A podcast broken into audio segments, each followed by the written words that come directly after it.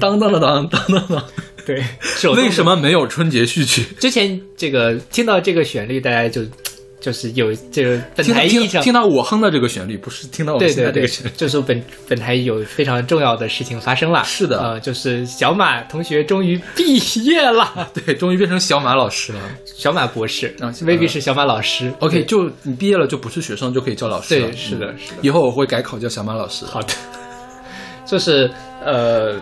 对我刚刚完成了我的博士答辩，然后这期节目放出来的时候，可能我马上就要拿到我的毕业证了，所以我天天给大家抱怨我的博士生活可以告一段落了。OK，所以我们这期专门用一期的时间来，这期节目都是我选的，是所有的歌都我选的，我来给大家系统。我都没有查这个歌什么背景，你知道吗？不需要查，今天就是一个我我今天是采访者吐槽大会。OK，好，说出你的故事。对，系统性的来抱怨一下我的博士生活，对，然后给那些，呃，这个正在读博士的同学给一些血泪的经验，然后劝退那些没有还正在犹豫要不要读博士的同学。会有这样的人听我们的节目吗？挺多的，我觉得咱们的本台的可能要读博士的人比较少，但是正在读博士还真挺多的。你让他们再读一半 quit 掉是吗？该 quit 就 quit，或者说如果你不 quit，我觉得这首这期我特别想跟大家分享一下我是怎么爬出来的。OK，对，怎么从一个很难难受的状态走出来的。呃，然后在开始节目之前，还是来宣传一下我们的微各种收听方式。我们一个微信公众号叫做不一定 FM，大家可以在上面找到每期节目的歌单和乐评推送、音乐随机场。在每期推送的后面都会有，都会有勺子老师的个人微信号，可以通过那个加他的好友，然后加入我们的听友群。然后大家，呃，等我真拿毕业证那一天，我会在群里面发红包的。OK。然后在我们还有一个网站叫做不一定点 me，也就是不一定的全拼点 me，大家可以在上面找到使用泛用型播客客户端订阅我们节目的方法。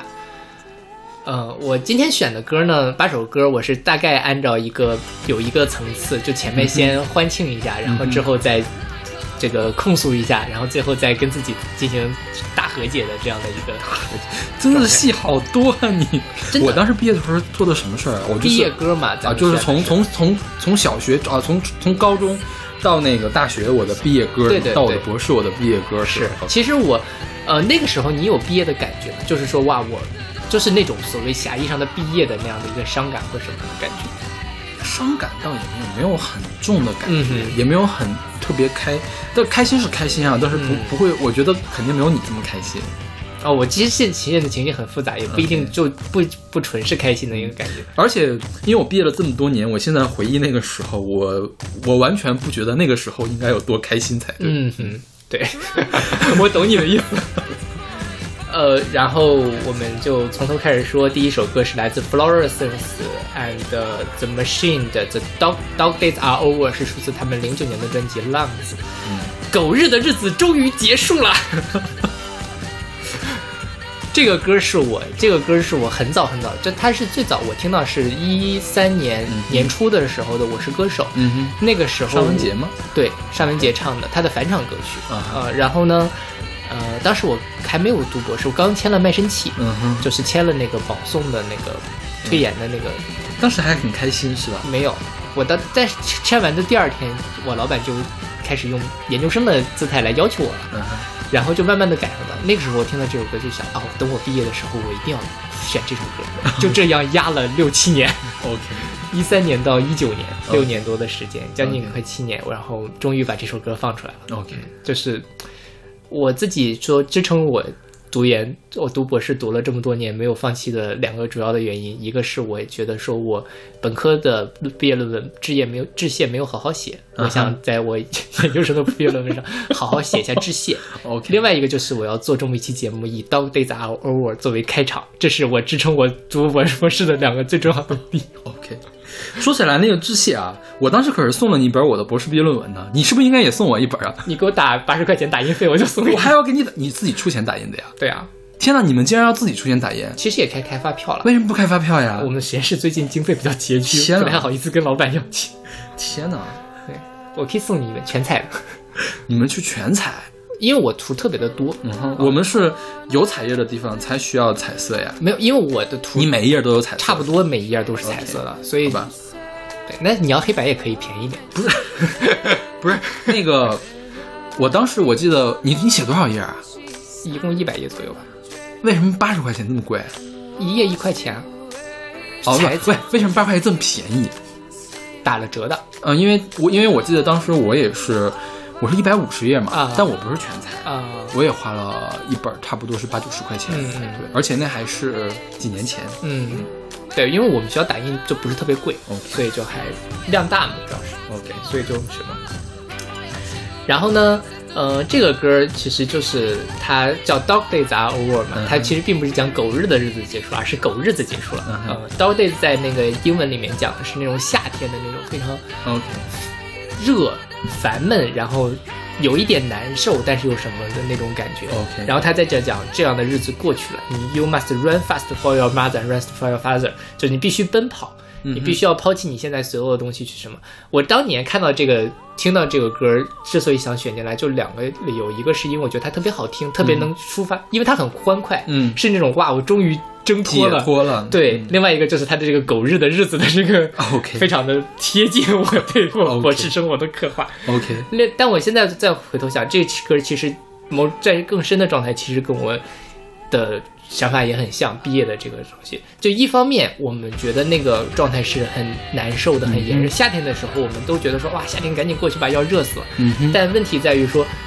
夏天的这样的这样，你让你非常热烈、非常燃烧的那个沉浸其中不能自拔的状态一过去之后，你马上要面对的是更现实的东西，面对的是什么？其实也就是我你我理解的，为什么你现在回想毕业不应该开心的那种感觉？OK，是吧？你现在已经开始体会到这种感觉了吗？我毕业的那天我博士打毕业完那一天，我特别的不开心。为什么？就是我觉得以前我总觉得我博士是我人生中特别特别难的一个坎儿。嗯。如果我能把它克服过去的话，人生会一片光明。但是当我走的那一天，你就清楚的意识到，你的人生也不会光明的。是的呀，我早就提醒过你了，好吗？你这个坎儿过去了之后，你别的坎儿还会再来，你会面临更大的困难。因为我觉得，其实博士的时候最大的困扰就是你不能按时毕业，发不出来文章，就是这个是吧？是的。但是当你度过了学生这个阶段了之后，你的困扰就变得更加的现实，会更加的全方位的向你扑过来。是的，是的。就比如说，你现在其实是可以跟你老板叫板的。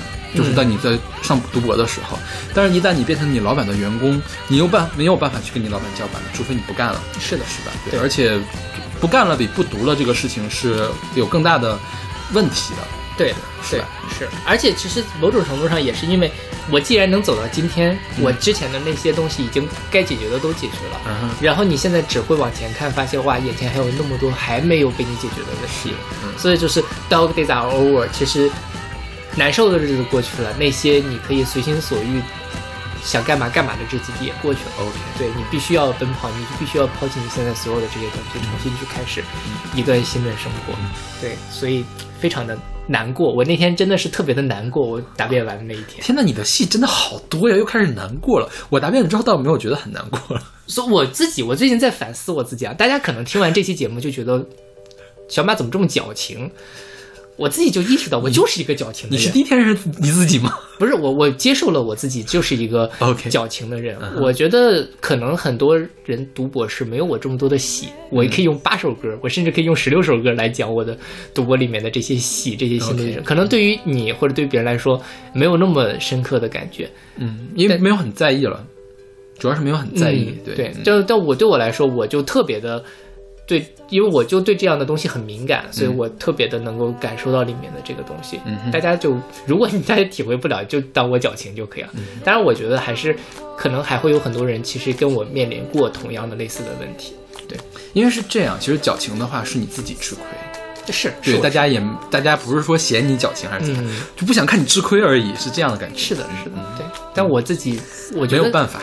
真的是克服不了，OK，就是矫情这件事情，我自己也知道没什么意义，挺拖，挺耽误事儿的。嗯，我最近还就是在矫情，我这这两天就一直在不停的矫情，就是答辩完到现在，我就你在矫情什么？一会儿要说吗？嗯，可能会有一会儿，反正肯定还会提啊。就就其实最主要的就是，呃，觉得当你克服完刚才我说的克服完人生一个东西之后，你发现你人生一点也没有变好。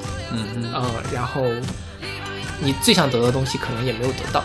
我花了这么长时间在做一个事情，呃，我好像什么东西也都做出来了，但是跟我当初期待的结果完全是不一样的。而且慢慢的年纪稍微大一些，会觉得好像有些东西就是你就是得不到，嗯会很难过。嗯嗯就是对，嗯，你还需要成长了，我觉得。是啦，是我承认，嗯，对，也但但这个是我觉得是这样，也许在其他人，比如说在你像我这个年龄或者这个阶段的时候，没有像我这么，我觉得你是想要的东西太多了，是吗？或者我我我我最近想到的这这也是一个很矫情的一句话了，嗯。就是我自己觉得我人生里面真正想得到的东西挺少的，但是有那么一两样是我特别特别特别想得到，但是我从来没有得到过，嗯，那就是还是想要的东西太多了嘛。就是什么都不想要就什么就不会难过，就是不是，就是就是或者对一个事情要求不要那么高，对对对对对嗯对，对对，我觉得你这个说的对，我就是对于我可能就你说我我是不是一个说要我自己要多成功，我要赚多少钱，或者对。但是其实你这你想，你反过来想，这东西你没拿到，那就说明你要求太多了，是吧？对对是因为你已经尽力了，但是还没有拿到，那要求太多了，是，嗯所以所以你的痛痛苦可能来自这儿。是嗯怎么突然变成了这种心理访谈式的节目？这这期节目就是一个心理访谈的节目，OK，对我反正是挺难过的，就是呃，其实也未必是那个。我一直以为今天会是一个非常欢快的节目。没有，你看我后面选的歌，你就知道一点不欢快。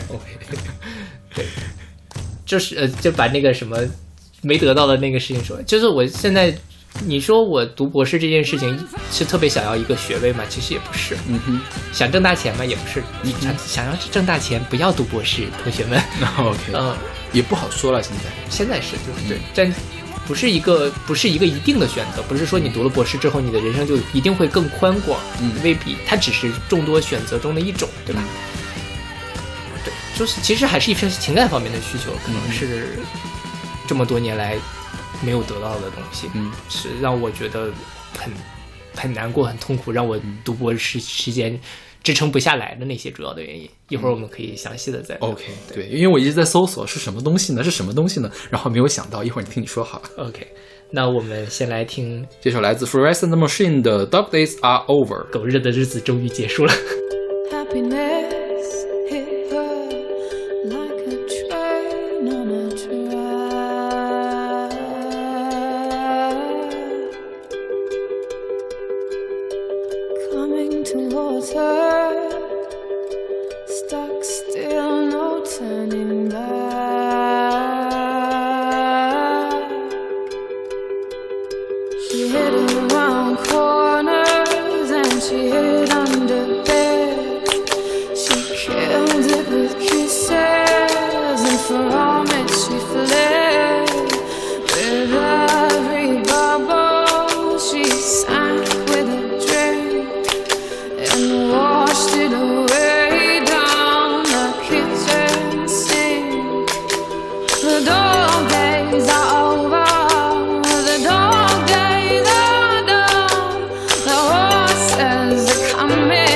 so you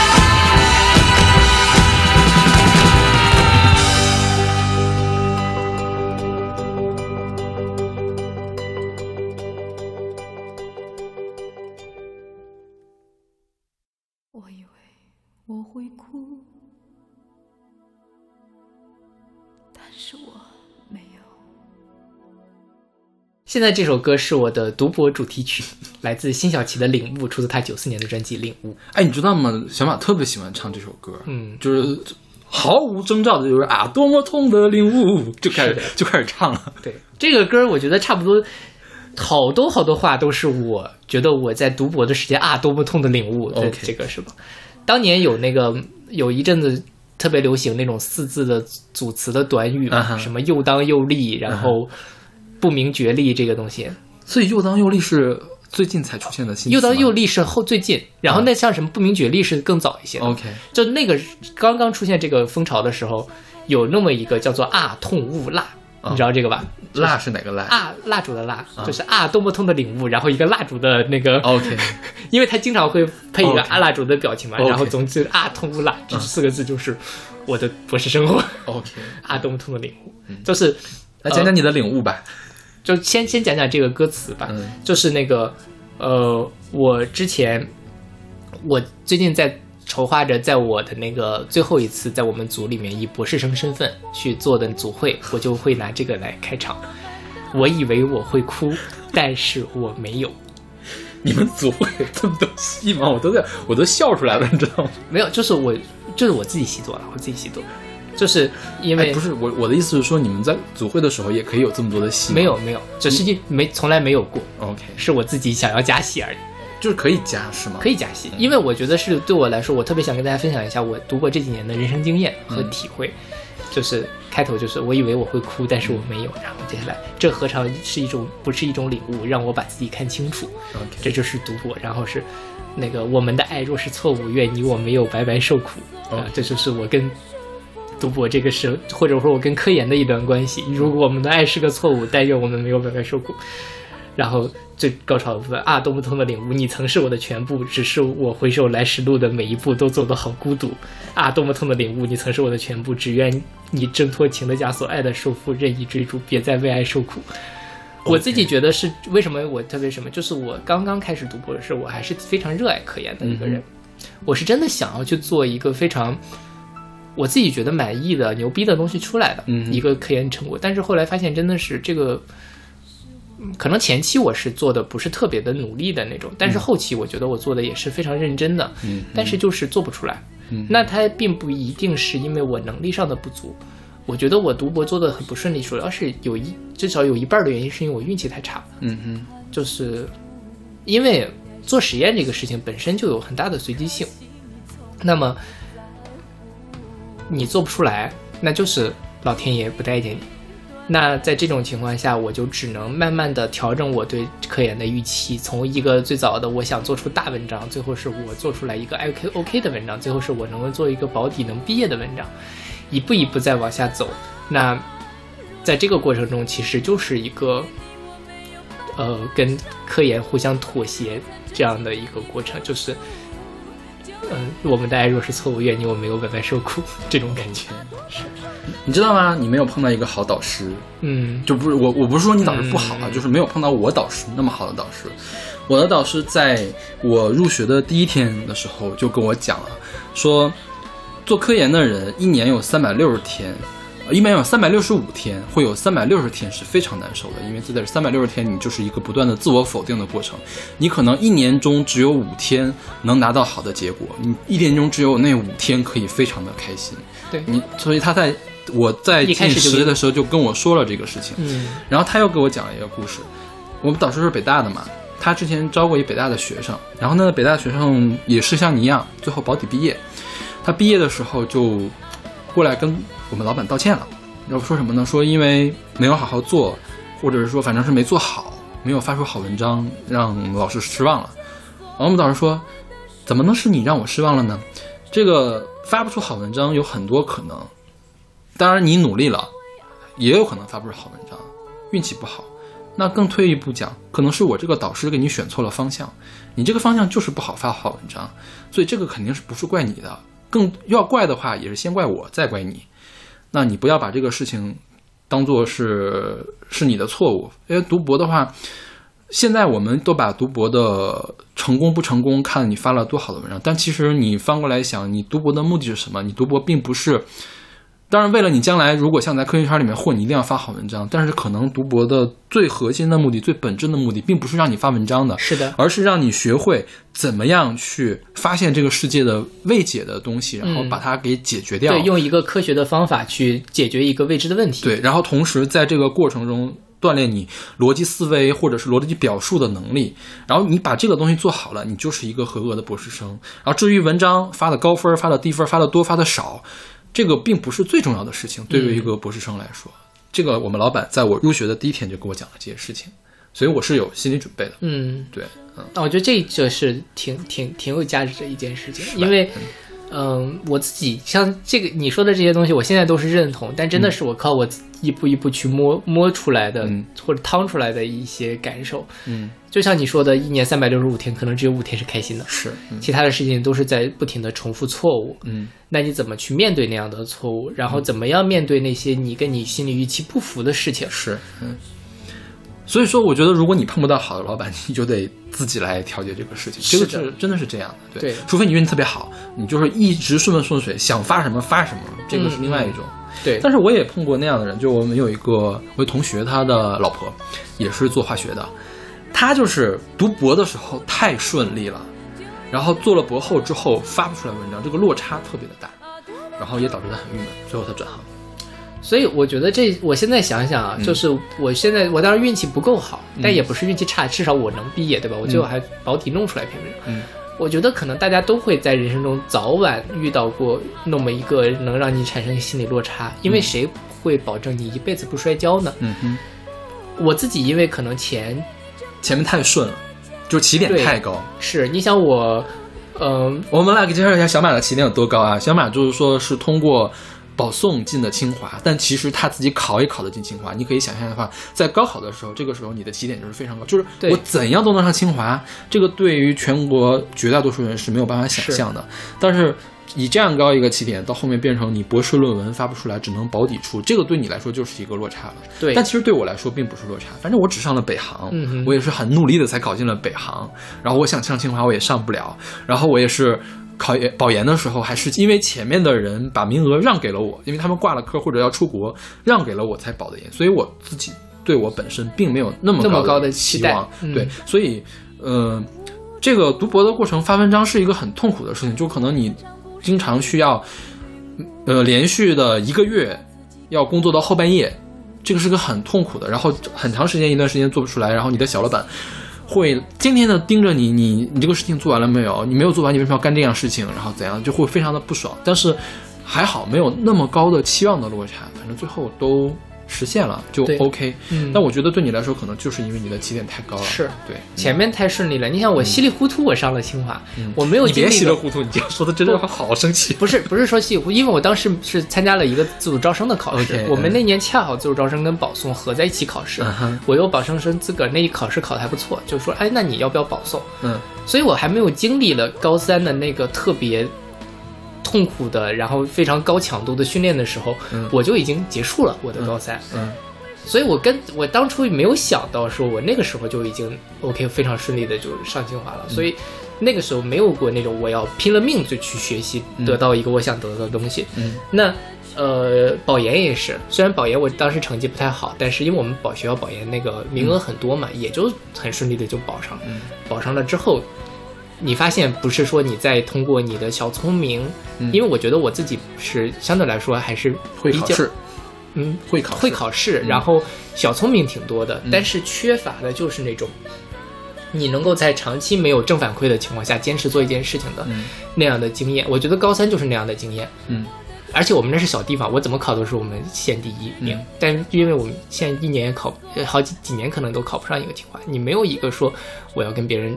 追逐的那样的一个状态。嗯所以我觉得我在这方面一直是缺乏训练的，嗯缺乏一个怎么去通过坚持的努力去得到一个事情。但是读博需要的就是坚持，嗯需要的就是你不要被那些日常的繁琐的事情打倒的状态。嗯，我就没有这样的状态，嗯，所以我在有一段时间就过得特别特别的难受，因为我我我深有体会那段感觉。对，就是勺子老师跟我认识这么多年了，你应该看到过我特别特别不好的那么一段。就看过他从本科那种光鲜亮丽，一直到读博中期那个到谷底，然后现在又又回来了这样一个嗯状态。嗯对，但是没有恢复到本科那么光鲜的状态，还是嗯就那个时候本科的时候觉得自己特牛逼，嗯。对，但然后那个时候就是读博那段时间，又觉得自己什么都不是，什么都做不了。嗯哼然后现在慢慢的有一个就是所谓正反合的一个过程，回到了一个可能更像是本身的一个状态的位置上。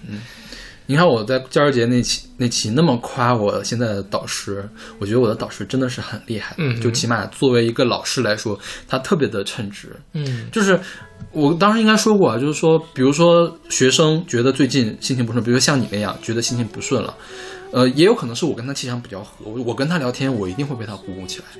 他会告诉我这个事儿没事儿，就是你可以怎么做，可以怎么做，呃，大不了怎样怎样。他会把最坏的打算给你想好，然后就是他会让你觉得很可靠，就是说，嗯，然后会让你看清楚一点，你所有的负面情绪是没有用的。呃，他经常说什么呢？事儿要快办，但是不能着急。嗯对，然后就千万不要着急，着急是完全没有用的。对但是手快就行了。嗯嗯嗯，就是按部就班的往前走，快点走，但是不能着急。是但是我觉得你可能在读博中期的时候就很着急。是。对我觉得对着急这越越着急，你越没有一个章法，不知道该怎么去做那件事情了。呃，其实不一定是没有章法，主要是没有心情。对，你没有你没有地方，就是你你所有的情绪都被这种着急、这种焦虑的情绪给牵制住了。对对对对你没有没有没有额外的那样的脑子去想这个事情了，是是是是对是比较讨厌。所以那个时候效率特别的低，是对，好像我每天行尸走肉一样去实验室对，，但是而而且这是一个恶性循环，就是你看，你一开始说我轻轻松松的上清华，轻轻松松的就保研，那我既然轻轻松松地都可以上清华，我是不是稍微努力一点，我就可以得到什么了呢？然后你发现我努力了，竟然没有得到，然后我开始焦虑，焦虑就变得更加努力，然后就变得得到的更少，那这样是一个恶性循环，就一一一点点的往下掉进去了。对对对，是但是这个事儿其实是这样，因为我本身是一个有点容易被长辈感染的一个人，所以说我的老板这一套我是很吃的。那我觉得肯定很多人是不吃这一套的，就是就是不单需要外面的人来帮你，你自己其实也是要主动的往外走才走得出去的。对对对，嗯你要自己把自己的人生给从那个负面的那个最低点给拉出来。嗯这个过程就，比如说，我觉得我特别，我觉得读博这几这几年我做的特别重要的一个好的决定，就是我做的这个电台，嗯哼就让我大概每几个星期能够有一个固定的时间，强迫我去做一个跟学习无，关的抽离出来是吧？对嗯，然后这个东西呢，恰好又给了我一些成就感，让我知道有那么多人爱你是吧？也没有很多了。还是挺多的。有那么几个，就是还是说，至少我们比如说我们能收集到一些真实的反馈，让别人是认可我做出来的节目的，那我觉得，我觉得这就是能够让我从那个时候不会跌落到谷底的那样一个感觉。包括我咱们在做那个抑郁的时候，我也讲过嘛，我自己也去过我们学校精神科去跟他们聊天儿，嗯，但是好像用处并不是很大。对，就是。当然，我觉得我那时候严未必有那么严重，嗯对，但归根是你要自救。比如说有一阵子我就有一阵子我特别着迷的在北京看话剧，嗯每个周末我都出去看话剧，然后或者是嗯爬山，去那个白王山去去爬，因为也很矮嘛，去看看夜景之类。总之你要自己做一些事情，未必是要死盯着你那个东西，而是你要把你的状态调好，你才可以往前走，嗯要不然就是一直在原地挣扎的那种感觉。，OK，这也是我觉得，说白了，虽然我，你，我有有人问我说你要再选，你读博后不后悔？我说我不后悔，但是你再给你一次机会，你还读吗？我说我不读了。就是我现在觉得读博这件事情，我收获会很大，嗯但是如果再让我选，我不会选，我觉得还挺难的，还是让我觉得我失去了很多，OK。东西的一个过。所以你有 balance 过，如果不读博会得到什么吗？我觉得我这几年会过得更开心一些，好吧，对，就是开心。咱们咱们过两年咱再做这个节目，你看一下会不会更开心一些？就我这这存疑的这是存疑的，存疑。我并不我并不是说一定会不开心，对对对对我，但是我十分怀疑，嗯如果不读博会不会开心是一会儿我还有一首歌专门来讲我我最不开心的点是？OK，对，一会儿然后再说你要在组会上做 PPT 那个事情，因为我想象了一下，如果说我做了一个组会的 PPT，让我们老板看到，我们老板会有什么样的感受？你你的目的是什么呢？做这个东西我，目的就是讲一下我刚才你要跟大家分享这个事情吗？分享的是，如果你的读博不顺利，你应该怎么去 OK 走出来？OK 是就是说你要自己去调整自己，怎么去保持一个好的心态，OK 不是说大家不是劝退。OK OK，因为我刚才理解成，如果你做了这个，就特别像劝退，你知道吗？然后，然后嗯，如果是我们老板看到我们老板，我觉得他表面上不说出来，他会不高兴的。嗯而且他会会招来他一大堆的话，你知道吗？因为我们老板是一个很积极向上的一个人，他觉得你这个是个负面的，他会有一大堆话来来来等着你。对，虽然我们老板真的是很 cheer up 的，就是可以可以 cheer 起来你的人嘛，但是他有点啰嗦，我觉得 OK，就是车轱辘话会来回的说，我我我自己还是有分寸的，我没有想要说不要把你的师弟师妹们都都就就不要吓，就是老板，我我觉得我老板会说，你不要吓唬你的师弟师妹，嗯。就是很有可能大家并不是都是这么想的，对，嗯，可对确确实我觉得很多博士生也确实不是这么想，对但是。有很多人还是很开心的，其实。对，我觉得经验就是我自己特别想给其他的，包括听这个收音机前的啊朋友们的，收音机前的，呃，想说的事情就是，如果你遇到了一个嗯。困难，你应该怎么样去调整？不要，就像你说的，不要在那个地方停留太久，不要让你负面情绪嗯。支配了你。嗯，这这是个挺难的嘛，对，但这这是我觉得，无论你读博士还是什么，你必须要学会的一个技能。是，呃，要不然的话就会过得更痛苦。嗯我觉得这就是我在读博这几年学到的最最重要的东西。我大概知道，虽然我觉得我现在还是大概每个月都有那么几天会失控一下。哟你还有失控的时候，在失控的时候千万不要在讲板旁边，非常的可怕，你知道吗？我还好吧，咱们嗯，行，这次打断不说，我们你接着说，你接着说，哎，我觉得我在你们面前还好吧。就是脸，其实脸黑的时候，就是每个人脸黑的时候都很可怕，对对对，是。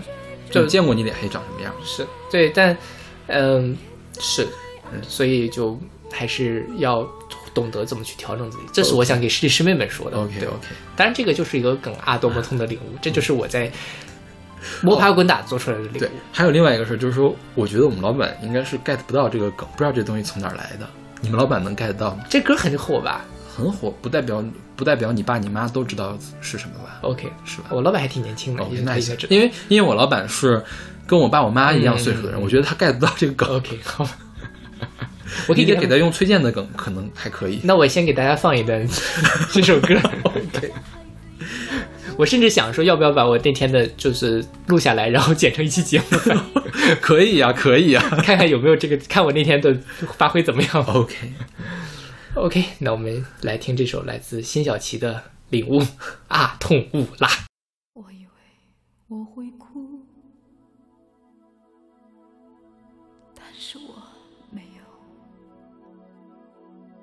我只是怔怔望着你的脚步，我最后的祝福。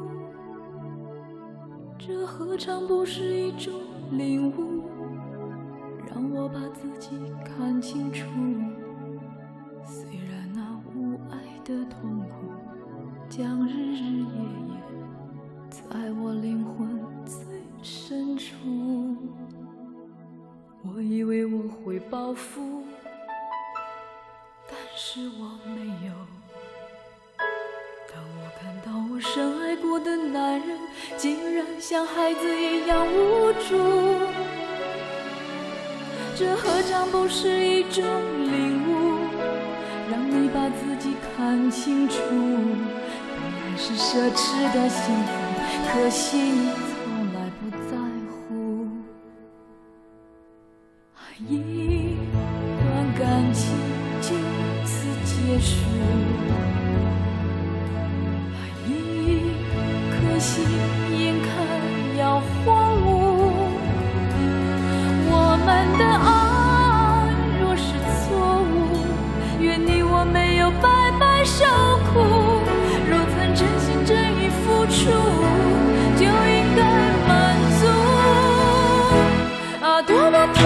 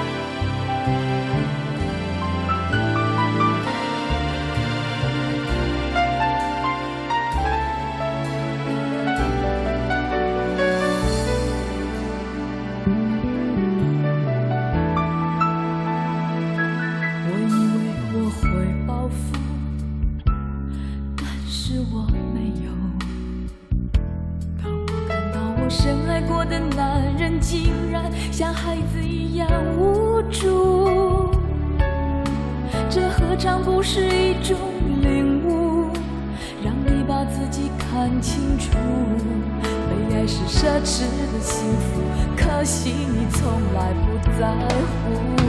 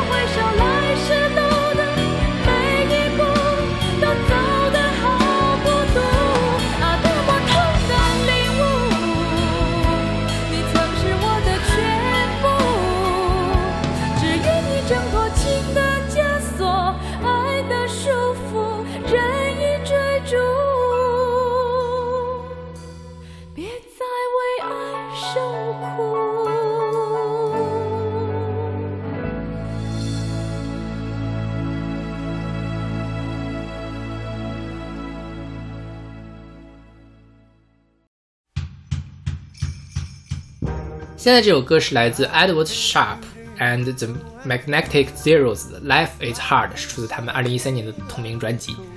OK，然后，我们要先介绍这个队嘛，因为这个队我没没听说过，所以我查了一下。嗯他们是个零七年成立的美国民谣摇滚乐队，然后领军人物叫 Alex Ebert，他们是嗯那种叫根源摇滚。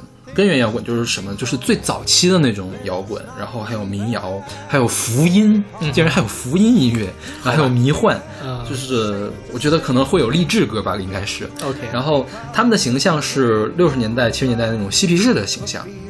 然后一四年的时候，我们听这首歌是有男女对唱的。对一四年的时候，这个女主唱就离队了，就是这本专辑发行的第二年，女主唱就离队了，所以现在这个队跟当时可能不太一样。嗯哼但是我并没有听过这个队之前，，OK，所以你怎么听到这个？飞秀，哦，但就是飞秀也是我觉得我在飞秀大概是一几年停播的，一五年或者是一四年停播的嘛。你是粉丝，我不是，我不知对道。，然后那个在最早的几年，就是我读博的早期，其实他还有嘛。嗯然后我就一直在听他们的节目，我觉得也是能够让我开心起来的一个东西，也是在对我那个时候的人生有很大的帮助。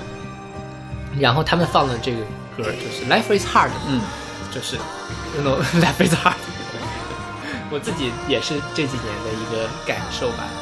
其实倒也不是说抱怨，而是说没有任何一件事情是轻轻松松就能做得到的。是，像我刚才说嘛，就是我可能是能轻轻松松的考上清华，嗯哼，但是我好生气啊！我没有冒犯大家的意思，但就是，但其实，在另外一些事情上，你就是很难，你怎么做你都得不到。呃，比如说，就是太越努力越得不到。又回到刚才说的那个事情嘛，嗯嗯就是你一直想使着劲儿往前冲，但你方法不对，你自己心态不对，就是突破不了。甚至于我自己后来我就意识到，有些事情你就是得不到，你就是，就是你慢慢的能够摸到你的天花板在那儿了。OK，嗯，当然了，这个天花板可能你通过什么法也能把它突破过去，但是那种咣叽一下撞到天花板的感觉非常难过，这是一种生理上的你付出了得不到的难过，还有一种你可能一辈子你都得不到的这样的一个双重的难过。所以你要说你得不到什么东西吗？在这儿，呃，得不到东西并不是说什么博士学位啊之类的，嗯我自己觉得说，嗯、这个可能跟读博没什么关系了，嗯但反正提到这件事，我觉得我从小到大我特别害怕的一件事情就是孤独。嗯哼，然后我觉得我所有的我人生中可能唯一想特别想得到的一件事情，就是避免这样的孤独，或者说摆脱这样的孤独。嗯但是始终是没有办法做到。以前我觉得说一个人一段感情可以做到，嗯或者说你自己去做发展一个爱好或者什么可以做到，但是这个东西就是一直在纠缠着我。然后是什么？我不太知道这是一个我自己的感受，还是一个大家都有的感受。但是对于我来说，我几乎每一次生理期，就是小马是个男同学，大家在男男老师啊，再 再那什么，再确认一下。啊，就是我每次抽风的时候，就是因为我感受到那种不可抑制的要把自己吞噬的那种孤独感，嗯哼，没有人能够理解你，没有人能。就他就是可能我我在这方面要求特别的高，就像你说的，可能是我要求太高了，嗯，但真的就是没有人或者说没有一件事情能够达到那样的要求，能让我在那个时候感受到被安慰、被理解、被免于那样的孤独感，就是没有。所以这个事情又像是因为我觉得，为什么我还是要把它就摆到了读博这件事情上说呢？就是以前我们在读中学，甚至在读大学的时候，还是一群人在做一件事情。嗯到了研究生的时候，其实每个人都有自己的题目，每个人都有自己的课题。那其实，在这条路上，你就变成了一个人。你在你的人生道路上，没有人在陪伴你了。可能说你组里面还会有同学，还会有老师在帮助你或者在交流，但是其实归根到底，路已经不可避免的变成一个人往前走了，那这个感觉就会更明显。OK，嗯，所以这就是为什么我自己觉得我度过这几年，我唯或者说我人这活了二十七年，我可能这我是唯这唯一一个我特别想要得到的东西，但是一直没有被满足过的一个那其实我觉得是这样。假如你没有学生物方向的读研的话，嗯没准这我孤独感会弱一些。因为据我所知，很多工科的东西一个人是做不了的，嗯起码要几个人来做同一个东西，要有非常密切的交流才可以，是这样吧？对我们其实也有，但但可能没有工科那么多。对我们因为你想，我的每篇文章都是我都是共译，嗯不是我一个人的译作。嗯但那个时候其实大家是有分工的，说白了，嗯就是比如说我做实验，他做计算，或者反过来我做计算，他做实验，嗯大家有交叉，但是也是有分工的。那这样分工其实没有说是像他们，因为计算机那个东西大家都懂，说白了。嗯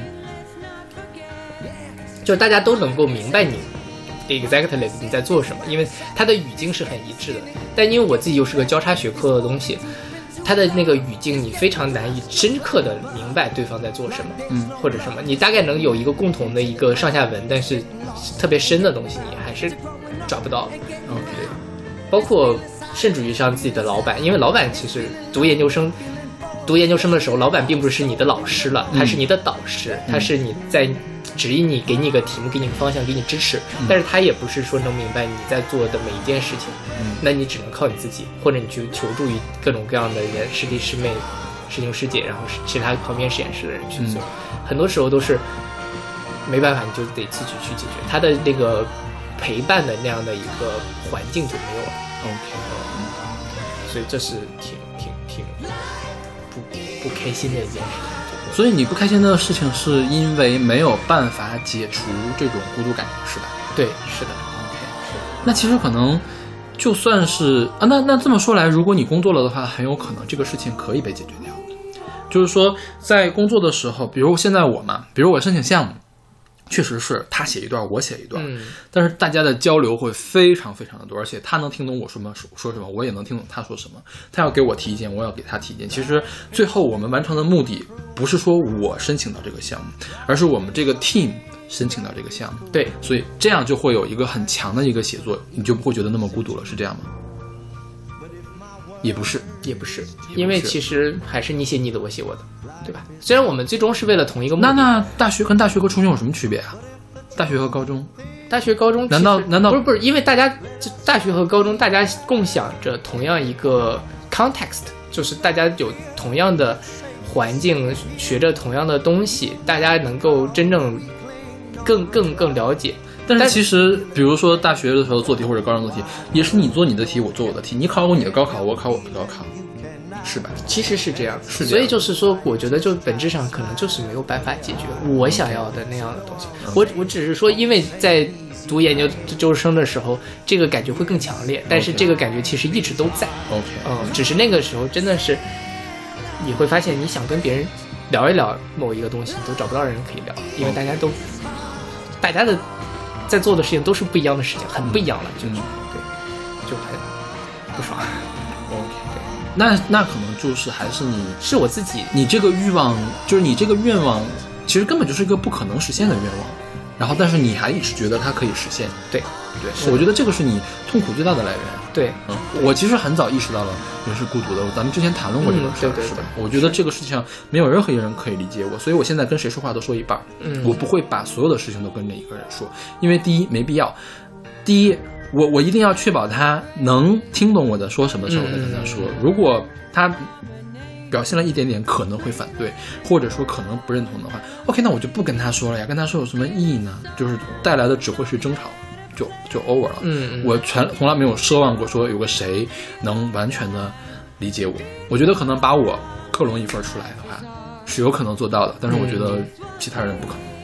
对，嗯我我自己其实我自己很长一段时间觉得，把这个事情指望到了自己的伴侣，嗯这上面，但是呃，很难呀，就是很难。其实可能会有可能的，但是有点难。我以前觉得，我以前是对这个事情抱非常大的期待的，我现在几乎已经没有期待了。对啊，你没办法期待，是吧？是，然后你也知道我在读博的中间某某一几年谈了一段不是很成功的感情，我觉得你有谈过成功的感情吗？我你接着说，你接着说，你接着说。对不起，今天是你的主场，你接着说。我觉得是这样，就是呃，在那一个感情里面，嗯其实就是大家没有办法理，他没有办法理解我，我也没有办法理解他。嗯再加上我那段时间，因为刚才说的那些负面的情绪太多，然后综合起来，让那段感情很快就变味儿了，而且是而且我其实没有还没有想到，就是小马之前跟人家谈恋爱都是可以好聚好散的，就竟然会发生这种不能好聚好，就是起码是发生到现在这种状况是吧？是是也是。从来几乎从来没有过的事情，嗯。但那个就是因为自己是很失控的一个状态，嗯。再加上在自己不好的时候，特别又特别期待着对方能够给你你想要的东西，嗯，但是问题在你特别不好的时候，别人就更难给你，是。对，就因为因为我跟小马的那位也挺熟的，嗯，就是他当时其实也是有一点点懵逼的，对，就是他也他不知道该怎么做，嗯嗯，对，大家都不知道该怎么做，这事儿就比较可怕。是的，嗯，所以就这就是我觉得就是我就我我这么长时间，这么就是从我大概开始有了自己的情感之后，到现在一直没有填补的那么一个地方，又是我特别想要填补的一个地方。OK，对，所以这是唯一的吗就就我现在觉得几乎是唯一的，？OK，那我我现在给你下定论，你去工作了也未必会开心多少。就不开心。我现在就觉得说，我我是说，你就算不读这个博，你也未必会开心，比现在更开心。你是觉得呢？是的，是的，对。你现在就已经已经推翻了刚才两两分钟之前的这个什么了吗？我在翻白眼给大家直播一下。我最近在生理期哦，你不要惹我。善变的小马，对，但我就是一个很矫情的人啦。我们来听这首，不是你是个很善变的人，不是很矫情的人。矫情且善变的小马。来听这首《Life Is Hard》。Life is beauty through and through. Life is sunny, life is cool. Life is even easy too. But if my word is to be true, life is something to behold. But if the truth is to be told, let us not leave out any part. Do not fear, it's safe to say it here. You will not be called a weakling nor a fraud feeling the pain of the whole wide world. You want to help, but can't help feeling you cannot. And it's killing you while you just try to smile from your heart. So go on, say it on the same knees you're praying. Yes, life is hard.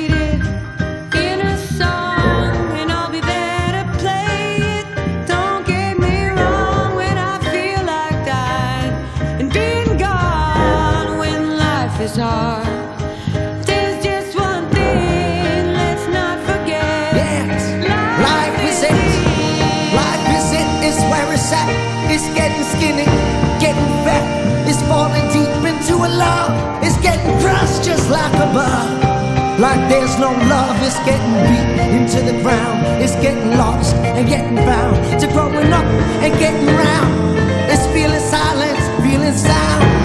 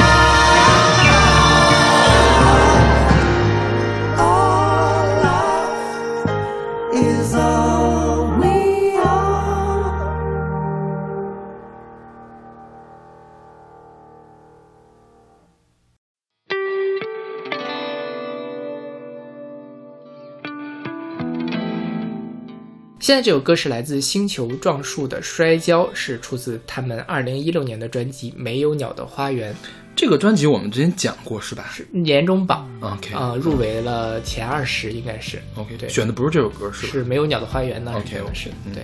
然后《摔跤》这个歌的歌词，我自己我当时不是录过一期单人节目嘛，嗯然后那个节目就叫“如果夜晚感到无聊就去摔跤”，嗯就是这首歌里面的第一句歌词。之所以选这首歌，就是觉得是还是其实就是自己，就我矫情嘛，嗯 然后，然后在那个呃，经常是自己会给自己赋予一些加戏，说说难听一点就是加戏，然后在夜晚的时候进行自我的拉扯。嗯你有的时候觉得你不应该那么做，不应该这么想，但是你没有办法控制你自己。嗯就像你刚才说的，可能对于人来说，负面情绪没有太大的意义。嗯但是在很长一段时间，我就是没有办法摆脱这样的负面情绪。嗯。因为没有一个内因，没有一个内在的力量能够帮你去驱散那样的阴霾，也没有外在的力量能够帮助你驱散那样的阴霾，所以经就经常是处在一种呃，我觉得我有一段时间也真的是没有怎么干活，嗯就是每天在想这件事儿，嗯。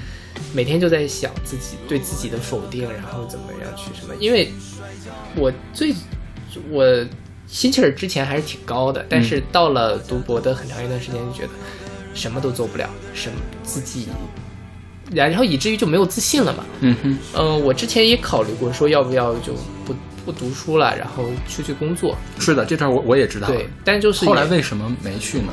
其实是没有，因为那个时候特别合适的地方是我觉得本质原因都不是，本质原因是其实我害怕，OK，因为我那时候没有自信，我觉得我什么都做不好，嗯以至于我，我现在想想，我那个时候如果我以一个比较好的状态，我找份产品经理的工作还是可以的，嗯哼因为我觉得这我这个人脑袋比较清楚，沟通能力也还可以，对于计算机的东西也懂一些什么什么的。但那时候就是觉得自己什么都做不了，做什么事情都是畏畏缩缩的，嗯哼都是上来就说我做不了这件事情。那慢慢的你就真的做不了这件事情。但是当时的小马给我的就给我的感觉就是还是一种故作专坚强的感觉，是这样的。因为我每次见到你还觉得你挺乐观的，嗯还，觉得无所谓啊，反正没去就没去啊，就是这样的感觉。但其实我觉得你心里可能并不是那么想。对对对，不是是，我那个时候就是我读博有两次不太好的时候，第一次是。一五年就是我第一次找工作那个时候，那个时候我在你们面前还是故作坚强的状态，是是是，然后后来又有，后来又有那么一段时间，我就已经脸黑了，对不对？呃，那个是更难受的一段时间，OK，就是我已经没有办法再去故作就没有办法表演出来，对，没有办法表演了，嗯。就是表演对我来说已经超出了那个呃负荷了。对对对，所以，呃，就是我这歌是一六年出的嘛，它出了之后，我就经常是晚上，自己跟自己摔跤，就是这种感觉。对，就是这种感觉是，然后经常是就听着这首歌，而这首歌本身它的那个编曲啊之类的，嗯。也会让人凝视，就是把这个整个的思维给凝聚起来，到一个比较抽象的一个空间里面去，所以经常会重复这个这首歌。这首歌还有那个 Coldplay 的那个 Don't Panic，嗯可能是我整个博士阶段听的最多的两首歌。，OK，对，Don't Panic，因为我们已经选过两次了，我就不再选。OK OK，对。其实我在负面情绪的时候，就是年轻的时候听歌，现在最简单的就是睡觉，因为我觉得我是睡眠不够的时候会出负面，会出很重的负面情绪，因为身体会不舒服。你会睡不着吗？不会，我会我会总也缺觉。嗯，我有的时候觉得特别累，嗯，然后也觉得没什么，睡不着就是就是你躺在床上还是不可避免去想事儿，就就在还是那些，啊，那我可以把自己放空，我比你厉害，我觉得。那你就说明你还是你还是可以控制你自己的思思路的，对吧？嗯说当我 OK 我什么，其实有的时候，比如说我最近也是睡得不好，我睡得特别的晚，然后就尤其我写博士论文那段时间，嗯根本就是写论文写到一点多，但那个时候脑子是很亢奋的，嗯你觉得那时候要睡了，但是躺在床上之后又睡不着，然后又开始想乱七八糟的事情。我后来其实意识到，我拿开拿拿起 Kindle 来翻上那么十几页书，可能就困了。嗯但问题就是，那个时候你就是不想把它拿起来看，嗯。控制不了你而你写博士论文为什么会觉得不不高兴呢？因为那段时间别的这很各种各样，因为我觉得杂事儿比较多是吗？杂事儿很多，然后你很难去投入到写博士论文，而且写博士论文本身特别费脑子，嗯因为你对对于我于我自己来说，是对于我整个的整对于我这个研究的过程的一个系统性的梳理和整个体系的再建设的一个过程。呃我本身我一开始没有把它想写成一个说我把实验结果堆上去，因为那个样的东西写起来就比较容易，我整理整理结果就行了。我还是想把它写得更系统一些，但那个就其实也是在突破着自己的本身的知识界限。你要看很多的文章，嗯你要把自己的东西放到整个的一个大的 picture 下，看到了它的位置，然后嗯来探讨对于这个领域的意义。嗯哼，那个过程其实也挺难受的，其实是，所以搞得我，再加上那时候还有一些其他的事情吧，就非常的不好。嗯嗯，但就是说，我想说的是，就是你明明知道怎么着可以，你可以把自己放空，对吧？我也知道我拿起 Kindle 来真正看我就睡着，但是我就是没有办法做到这一点，因为就是失控的状态。嗯哼，那时候就特别希望说，哦，有旁边有一个全知全能的、身心健康的我，逼着我去 看看书，就是了解我的一个人，能够知道这个时候我需要做什么，然后推一把我去做我那件事情。哦，这个是不可能的呀，是不可能的这个太不可能了，太不可能了。这个这个，我觉得这个比解除孤独感还要难一些。对，是是的，是的，嗯是的。嗯，就是他要非常非常的了解我，然后我又嗯。信任他，他有非常的有耐心的能够推着我去做这件事情，OK，嗯，太难了，没有这样。这个事儿，这个人只能你自己来充当，我觉得。是，嗯，是，所以就是说，因为我的。我最近也会焦虑，嗯。因为我最近其实是我们课题组的项目有要要要做很多的项目，嗯，要拿需要去拿很多的项目，然后就堆在一两周里面了。就是你想象一下，我要一两周里面我要准备那么多的项目申请书，然后老板会时不时的给我抛出点其他的内容来。因为什么呢？因为其实我觉得，呃，我也是写学习场练出来的，我写东西很很可以，我觉得起码文笔还可以，能说能说清楚，能想清楚。对，所以你越是写的可以，老板下次就会越越会来教你写，这样其实也是一个呃循环嘛，倒不一定是恶性循环。我觉得这个对我来说也是个是个好事。对，对对对就是我可以学到更多的东西，但是其实，在某一段时间，就是某一周的时间里面，压力会变得特别大，对我也会特别的焦虑。我在每天睡觉回家了之后，就会想明天还有什么事情是嗯一定要做完的，几点钟需要做完这个事情，几点钟的那个时间，这个事情就让人觉得很无望。因为什么？因为后天你还要去做，大后天还要去做，直到啊、有头的，直到比如说直到下周几，可能这个事儿才算 over。但是呢，经常就是说今天已经计划好了，明天突然咣当天降另外一个事情过来，比之前的事情还要急，然后你要把所有的时间再去拆碎了去打乱，然后有一些事情能能推就往后推，能能取消就取消。这个事情其实是对我来说是一个很消耗的事情。我晚上也会不想睡觉，因为什么呢？我特别不想看到明天早上太阳升对起来、对对对对，是是是，就是因为为只有夜晚的时间是属属于于自己的，就是说我这段时间，我想我会我明明我关我在 B 站上关注的所有的 UP 主的更新我都已经看过了，已经没有什么可以看的了，但是我还要去刷首页，让他给我推荐出来一些东西，然后就点进去看一下好不好看，点进去看一下好不好看，要会再拖一两个小时再去睡觉。对我会做这样的事情。对，这个其实就是一个负面情绪造成的一个问题。当然，这个负面情绪挺难消解的。我觉得晚睡两个小时也是我在消解它的一个过程。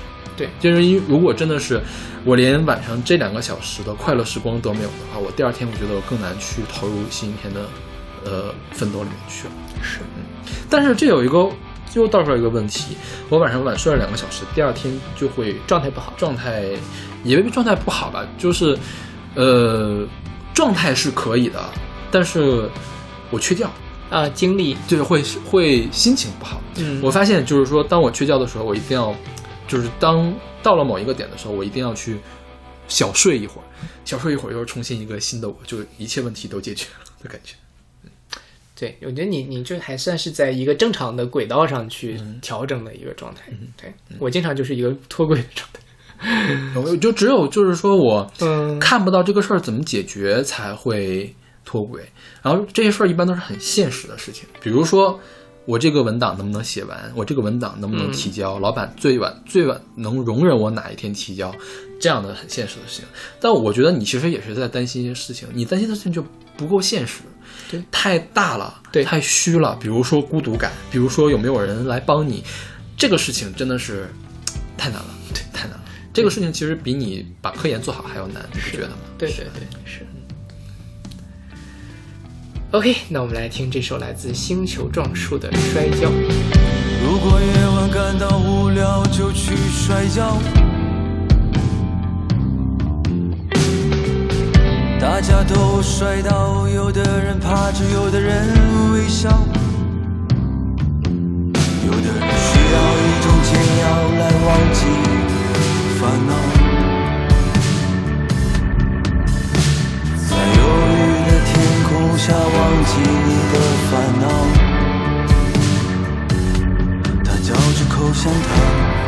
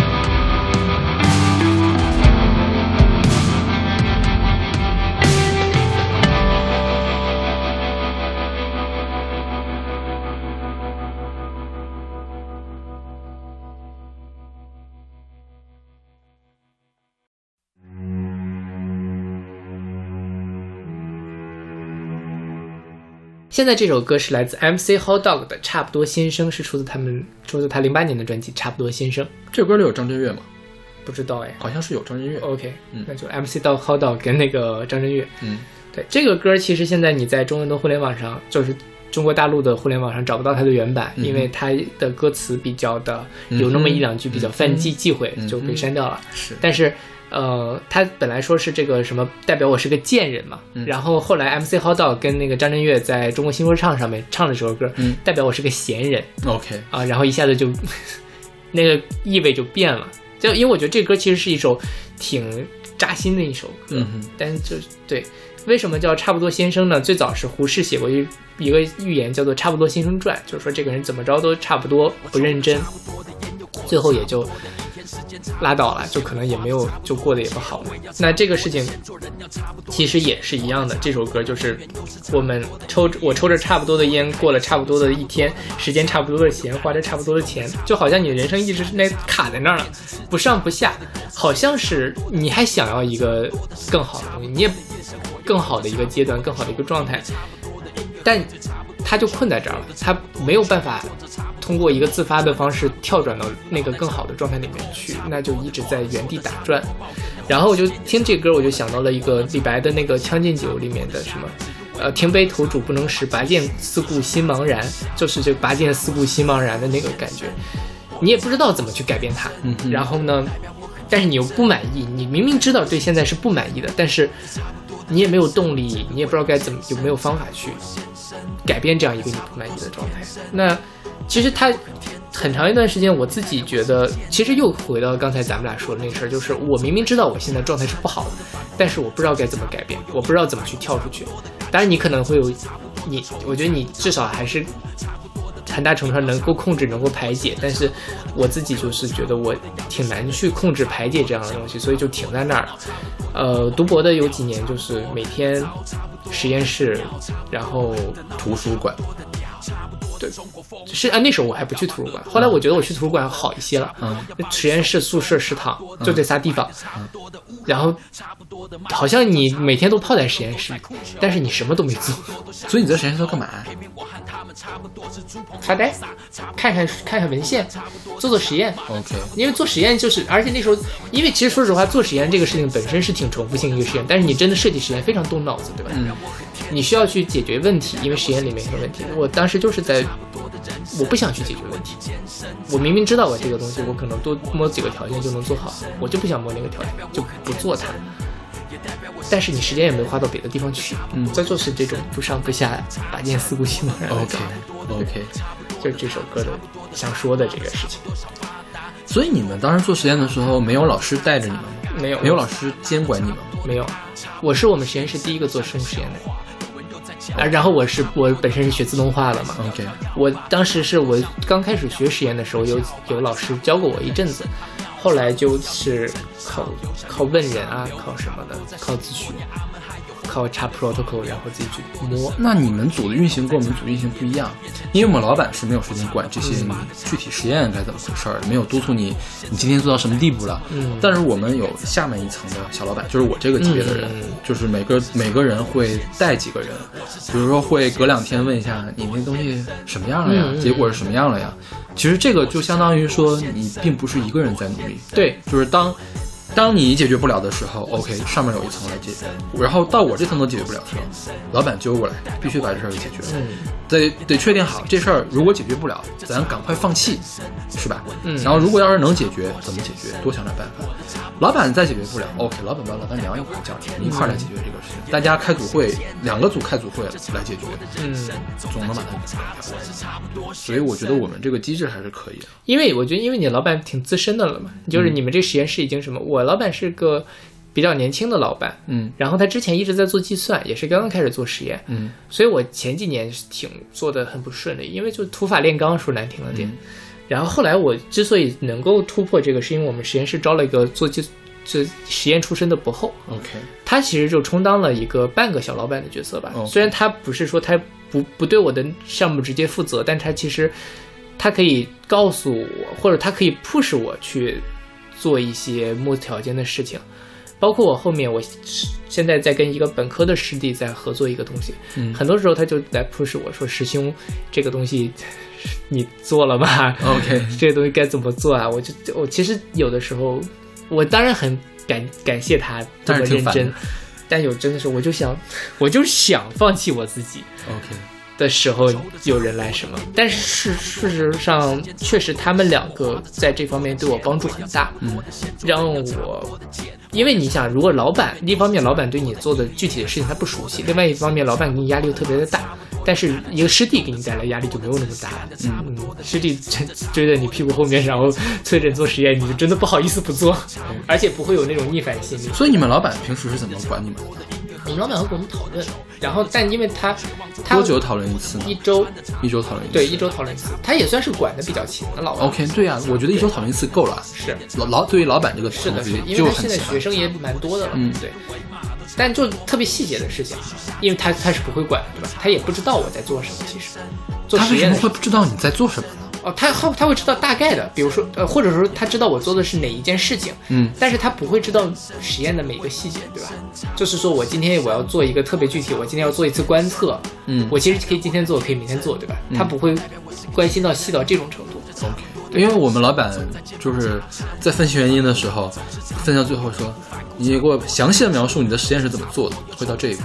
因为我老板不是做实验的，OK 他在做实验上肯定没有我懂 OK，啊，所以这就是一个，它就是个很大的问。题，我觉得这是一个。对，但这就是没办法，因为我们是一个非常交叉的领域嘛，你没有办法找到一个又做又懂计算又懂实验的人。嗯，这个在很少，几乎没有，在我们整个的领域，现在的老板界里面都没有这样的人。嗯我觉得我如果能当老板，我也许会，因为我真的是两这两个差不多是百分之五十百分之五十，嗯。在我的博士阶段在做。当然了，最后导致就是我哪边做的都不够精，嗯哼。啊、这也是问题，因为你必须要投入很多的东西在一件事情，它才能够有非常大的产出嘛。嗯哼。所以这是我们整个这个学科领域都有的一个问题。嗯。对。那没办法，那就只能就但所以我就说，要就我自己就是这种差不多的感觉，差不多怎么样就行了，差不多我今天做这样就拉倒了。嗯但是我师弟 push 了我之后，我觉得我还是好很多。对就是咬着牙，心里 恨着他，然后 把事情给做了。OK，OK，那我们来听这首来自 MC Hotdog 跟张震岳的《差不多心声》。我抽的差不多的烟，又过了差不多的一天，时间差不多的闲，我花着差不多的钱，口味要差不多的鲜，做人要差不多的贱，活在差不多的边缘，又是差不多的一年。一个差不多的台北市，有差不多的码子，差不多又干了几次，用的差不多的姿势，看着差不多的电视，吃着差不多的狗屎，写着差不多的字，又发着差不多的誓，差不多的夜生活，又喝着差不多的酒，听着差不多的音乐，喝着差不多的酒，有的差不多的绝望，做着差不多的梦梦，穿的差不多的衣服，脑袋差不多的空，差不多的挂，说的差不多抱怨的话，时间也差不多了，该回我那差不多的家，差不多的虾，指鹿为马都差不多嘛，继续继续瞎子摸象吧，有差我是差不多先生，我的差不多是天生，代表我很天真，也代表我是个贱人。这差不多的人生，这个问题艰深，差不多先生，我的差不多是天生，代表我很天真，也代表我是个贱人。这差不多的人生，总在见缝插针，差不多的反复，总是差不多又义无反顾，差不多的感触，总是差不多又愁云惨雾，差不多的苦，差不多的毒，一条差不多的路，我吃着差不多的苦，我嗑着差不多的药，又睡了一场差不多的觉，差不多的烦恼，差不多要把我逼疯掉，不多的糟，差不多的妙，差不多的闹，又差不多的屌，差不多的中国风，差不多要把耳朵蒙，歹戏拖棚，差不多要帮你送个钟，差不多的歌手摆的差不多的乌龙，差不多的麦克风唱差不多的胡龙都在哭穷，差不多都像个猪头，偏偏我和他们差不多是猪朋狗友撒差不多的谎，胡乱差不多的抢，骂人差不多的抢，不然你要怎么样？我是差不多先生，我的差不多是天生，代表我很天真，也代表我是个贱人。这差不多的人生，这个问题艰深，差不多先生，我的差不多是天生，代表我很天真，也代表我是个贱人。这差不多的人生，总在见缝插针。差不多的你，差不多的我，差不多的他，差不多的他，妈的差不多想发达，差不多打着哈哈，他骂着叉叉，嘎嘎乌拉拉都差不多的，差不多先生，他像个笑话。有人又在叫骂，差不多要跳不起来，还是要跳要吧？差不多像乌龟，但乌龟不被撬吧？这差不多的人生他妙，差不多要力争上游，想流到上流，差不多在心里默念阿门，还有佛陀不能放牛，差不多的生活和街头，再差一点你就变成街友。我唱了八十八个差不多，都差不多，差不多。先生不会在乎这么多，应该怎么过？差不多的二零零八怎么活？我是差不多先生，热狗。我是差不多先生，差不多先生，差不多先生，差不多先生。我是差不多先生，差不多先生，差不多先生。我是差不多先生，我的差不多是天生，代表我很天真，也代表我是个贱人。这差不多的人生，这个问题艰深，差不多先生，我的差不多是天生，代表我很天真，也代表我是个贱人。这差不多的人生，总在见缝插针。我是差不多先生。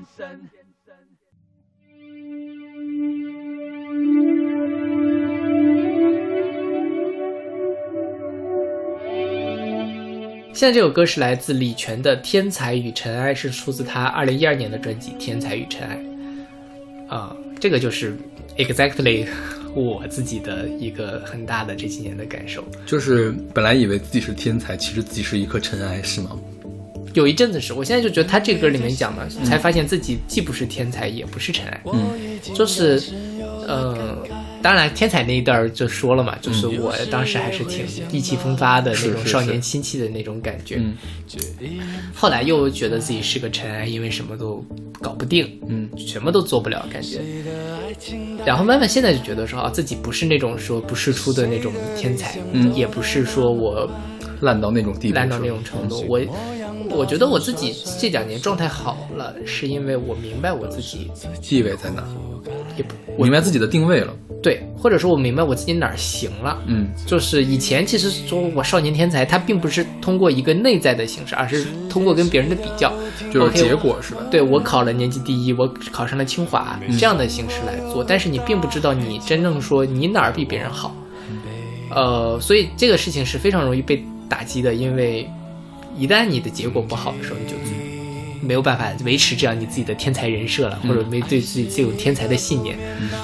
现在的话就觉得说，我大概知道我自己优势在哪儿，我哪儿是 OK 的，是一个 average 的水平，有哪儿我可能是不太好的，对自己有一个比较清晰的认识。那这个时候我不会觉得我自己是天才，也不会觉得自己是尘埃，就是比较好的一个认清自己的状态。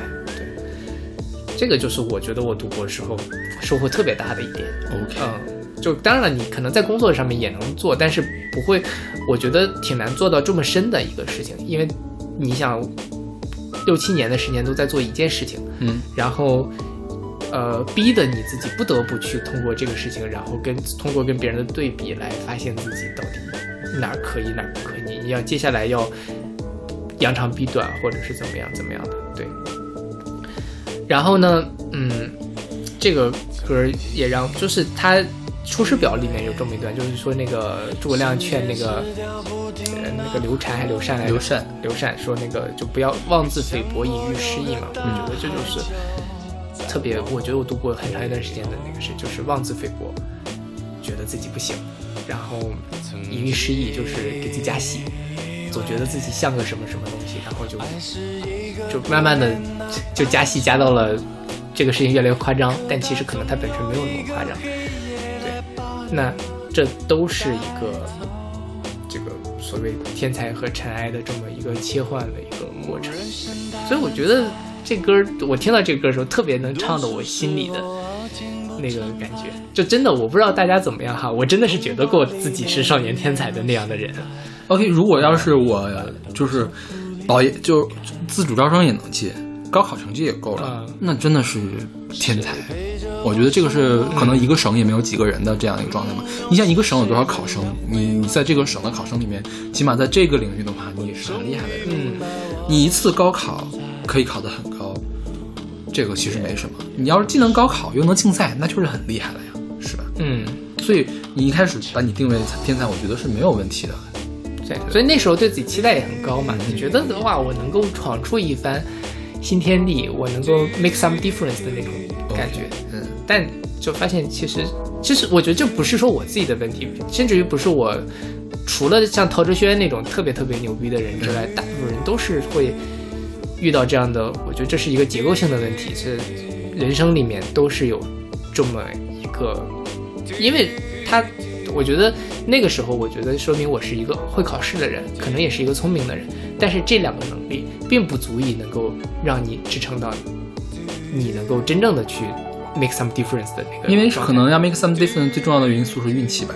运气和坚持，嗯，对你有可能运气是更重要的。运对运气是一个最核很核心的东西，嗯，但是坚持坚持是基础了，必对，就有坚持肯定不够，但是如果没有坚持肯定是不行的。嗯，看你运气多好嘛。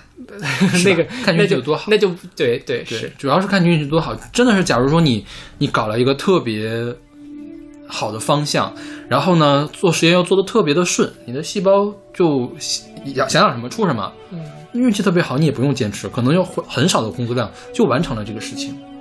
而而对你说的这个是，但是我自己觉得我自己这这我不知道别的学科，我们自己、我自己学科就是，呃，英雄的时代已经过去了。嗯哼，我们小的时候，我自己一直想做科研，就是从小到大看到了那些非常牛逼的科学家的故事嘛，嗯牛顿的故事，法拉第的故事，嗯要么是这种贫寒起家，要么一个苹果砸出来一个万有引力定律这样的东西。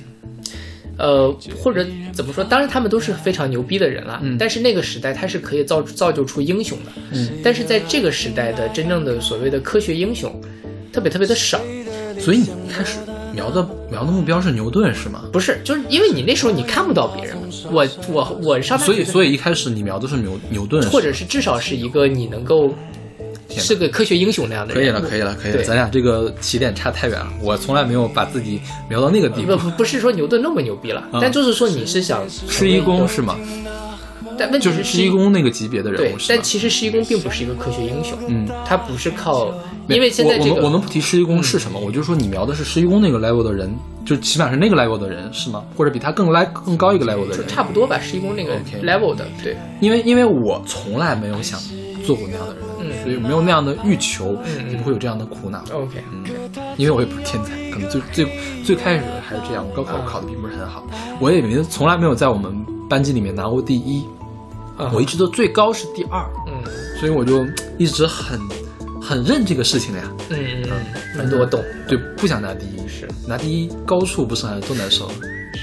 所以呃，因为那个时候就像你说的运气这件事情嘛，嗯。也许在那个时候就是真的说大家一块儿来做，当然也是说你有你聪明，你要坚持，然后去呃做这个事情是可以的，但是这个时代其实需要的科研是有有资源、有资本，然后有条基础条件，有各就无论是硬件基础条件还是软件基础条件，你才能够做出来。所谓的基础条件其实就是你的运气啊，我觉得不是，就是你你比如说你作为一个博士生，你来到哪个实验室，这个就是你的运气。嗯。对，我觉得这个是运气，别人的事情，或者说，其实它不知道它也不一定纯纯纯粹运气，是你的选择。嗯哼，你的选择其实很大程度上决定了你最后能做成什么样子。嗯、但事实是这样，就我们起码在我那个年代啊，大家选的时候可能看不到这么远，选到这儿呢，正是因为你运气好。对对，其实就是运气，嗯对，归根结底。是。就就我我我现在不断的说的就是说，你要剥离自己能力造成的问题，就是有的时候可能真的是运气造成的影响太大，所以才造成你有这种心理。是的，是的，是的，对。嗯，所以就是作为一个想要成为科学英雄的，嗯，这个这样的人，最后什么其实是一个过山车式的那个心理的变化。是，嗯。不过反正现在也都过来了，所以你现在的目标是什么呢？没什么目标。我我我觉得我人生现在我真的没有什么想要的东西。你现在没有什么想要的东西。OK，我觉得真的是我自己也不是，我也不是一个爱钱的人，我也不是一个想要去得到什么比较实在的地位啊，或者是嗯社会的位置的人。对，真的是没什么想要的东西。OK，这也是我为什么最近不太开心的一点，就你没有就找不到想要的东西。你没有什么值得让你去努力去奋斗的事情，把把我们电台做好吧，好吧？这是你想要的东西吗？也不是。好像也不是。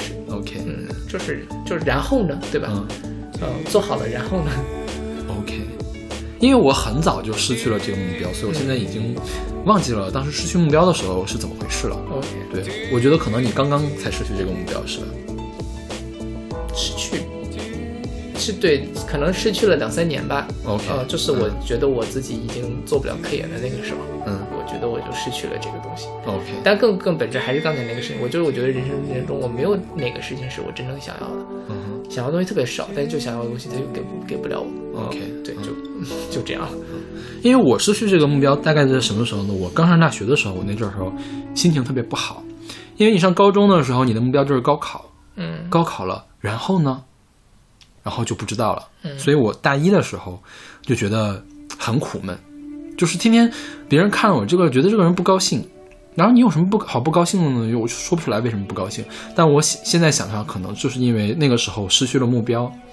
但是反反正后来就调整过来，反正失去目标就失去目标呗，反正就人是一个巨大的超分子，就让他自己去往下运行就可以了。你你也是这个世界中的一个零件，你就慢慢往前推行就可以了。嗯。但这这你这么说，慢慢往前推行，它就是你要不要那么努力的去往前推行嘛，对吧？这就其实因为你自己，你其实本质上是我们可以说人是一个超分子，但是我们是有自己的一个意志想其实我现在想的也还蛮清楚，我要怎样呢？我起码要维持现状，或者过得更好一点。嗯嗯就比如说我们起维持什么现状呢？起码我们每三周要有一点时间来录我们的节目。我要求我起码衣食无忧，我不用去想我明天吃饭该怎么吃。嗯我想买多少钱的葡萄，我就可以买多少钱的葡萄。OK，这就够了。我我要维持这样的生活。，OK，对，这可能就是我比较简单的目标吧。反正也不需要定很高，就这样过下去就可以了。有时间就是可以跟朋友聊天，可以跟家里面聊天，然后可以回家看看，就 OK 了。OK，嗯，就是很现实的、对很具体的这样的目标就可以了。你想的比较清楚。嗯，再比如说，比如我现在，你说我现在在，因为我们组现在在做项目，可能做的产业化应用，我在想我为什么要拼命的去做这个事儿呢？是我特别想要这个钱嘛？当然想了一下，如果把这个产业化做下来，会有很多的钱，这个当然也是一个蛮大的吸引。但其实更更重要的是我，因为我觉得我的老板特别想干这个事儿，因为你像我我也说了那么多了，我的老板在我上博开始一直到现在，其实给了我很多的帮助的。那既然他想完成这个事儿，我去帮他完成这个事情，嗯我觉得嗯，这个是我的一个小目标吧。明白。嗯就是很，我觉得把特别巨大的目标给它具体化就可以了。，嗯对，也比较容易去对实现，然后呃，容易实现，就其实基本上都是正反馈。对，容易得到满足也。对，OK，那我们来听这首来自李泉的《天才与尘埃》。面对着现在，我已经开始有了感慨，有时也会想到了未来，却依然发呆。谁的爱情太慷慨？谁的理想走得那么快？谁的模样他从耍帅到耍赖，都是自己活该。曾经以为时间是条不停的河流，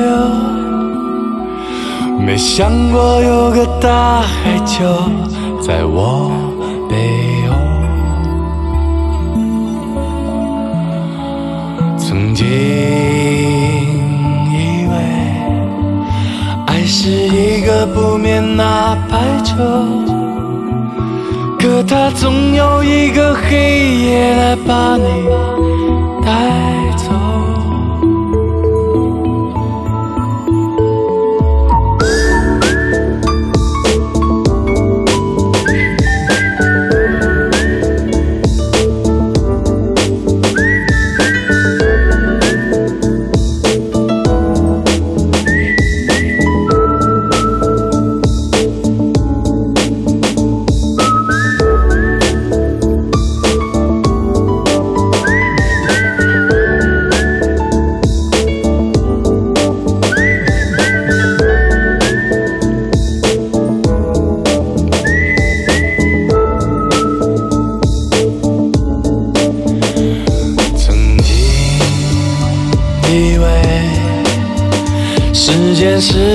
不停的河流，没想过有个大海就在我背后。曾经以为爱是一个不眠的白昼，可它总有一个黑夜来把你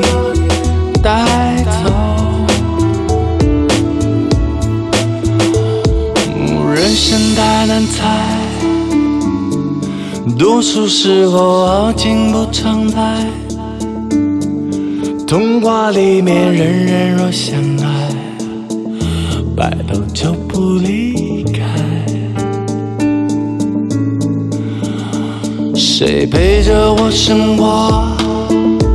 嗯，又是谁们教会我去爱？我终于明白，我不是天才，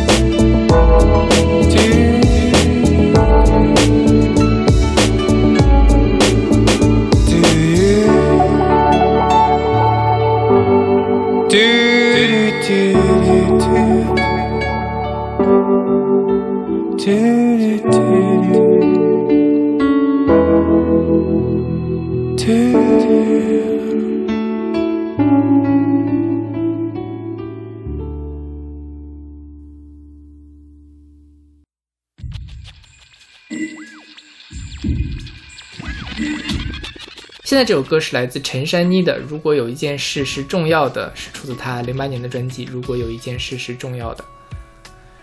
对这个你想说什么呢这个事情就是，谁都是自己问题的答案，谁都是自己答案的问题。？OK，不要怪别人，都是哎呀，自己的好好悬呀、这个东西。啊，你不觉得是这个？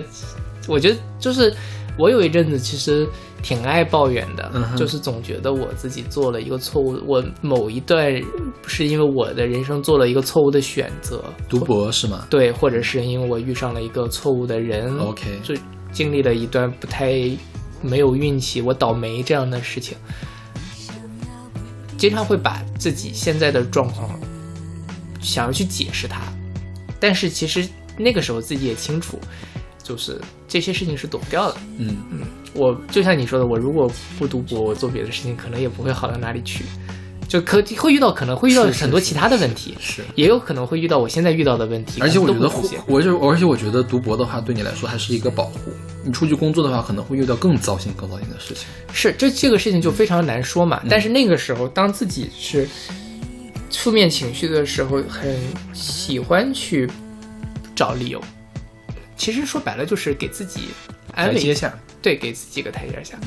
但是真的说，就是呃，就是归根到底都是自己的问题。OK，归根到底就是你成为了一个我自己成为了一个这样的人，我有了这样的性格，我在那个时候就一定会去做那样的选择，嗯对吧？当时你也劝过我不要读博士，对吧？嗯，然后我也不听，对吧？别人也劝过我也不听，是然后那现在这个回头怪谁怪谁呢？只能怪自己的。是当然也也不一定说怪自己，你要尊重自己就是这样的一个人。那你想到的是，如果以后再要做同样的时候，你要去想清楚，而不是再随随便便做一个决定，日后再去后悔。所以就是有一辈子好好想清楚了。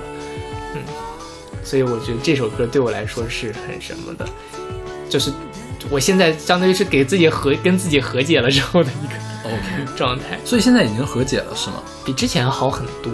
就之前是你最差那段时间呗。对对，那时候真的是挺各方面都因为我觉得那个时候就是跟你说话你是油盐不进的，你嗯，听不进去。对，嗯，我觉得现在你可能还是也听不进去，就是起码，但是这个时候起码态度是平和的，就可以淡然的一笑，然后没有听我我进去。会我会自己想想一想，嗯，就是那个时候你是完全没有脑子去思考这些事情现在我会去想，嗯我会把它放到一个我自己的一个角度去思考这件事情到底是不是什么。因为就我我不是说听不进去是怎样，因为我觉得听不进去是很正常的一件事情。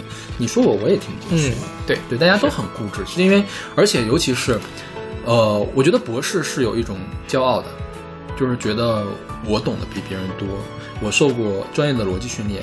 你的逻辑，你没有你没有上过博士，你的逻辑一定辩不过我。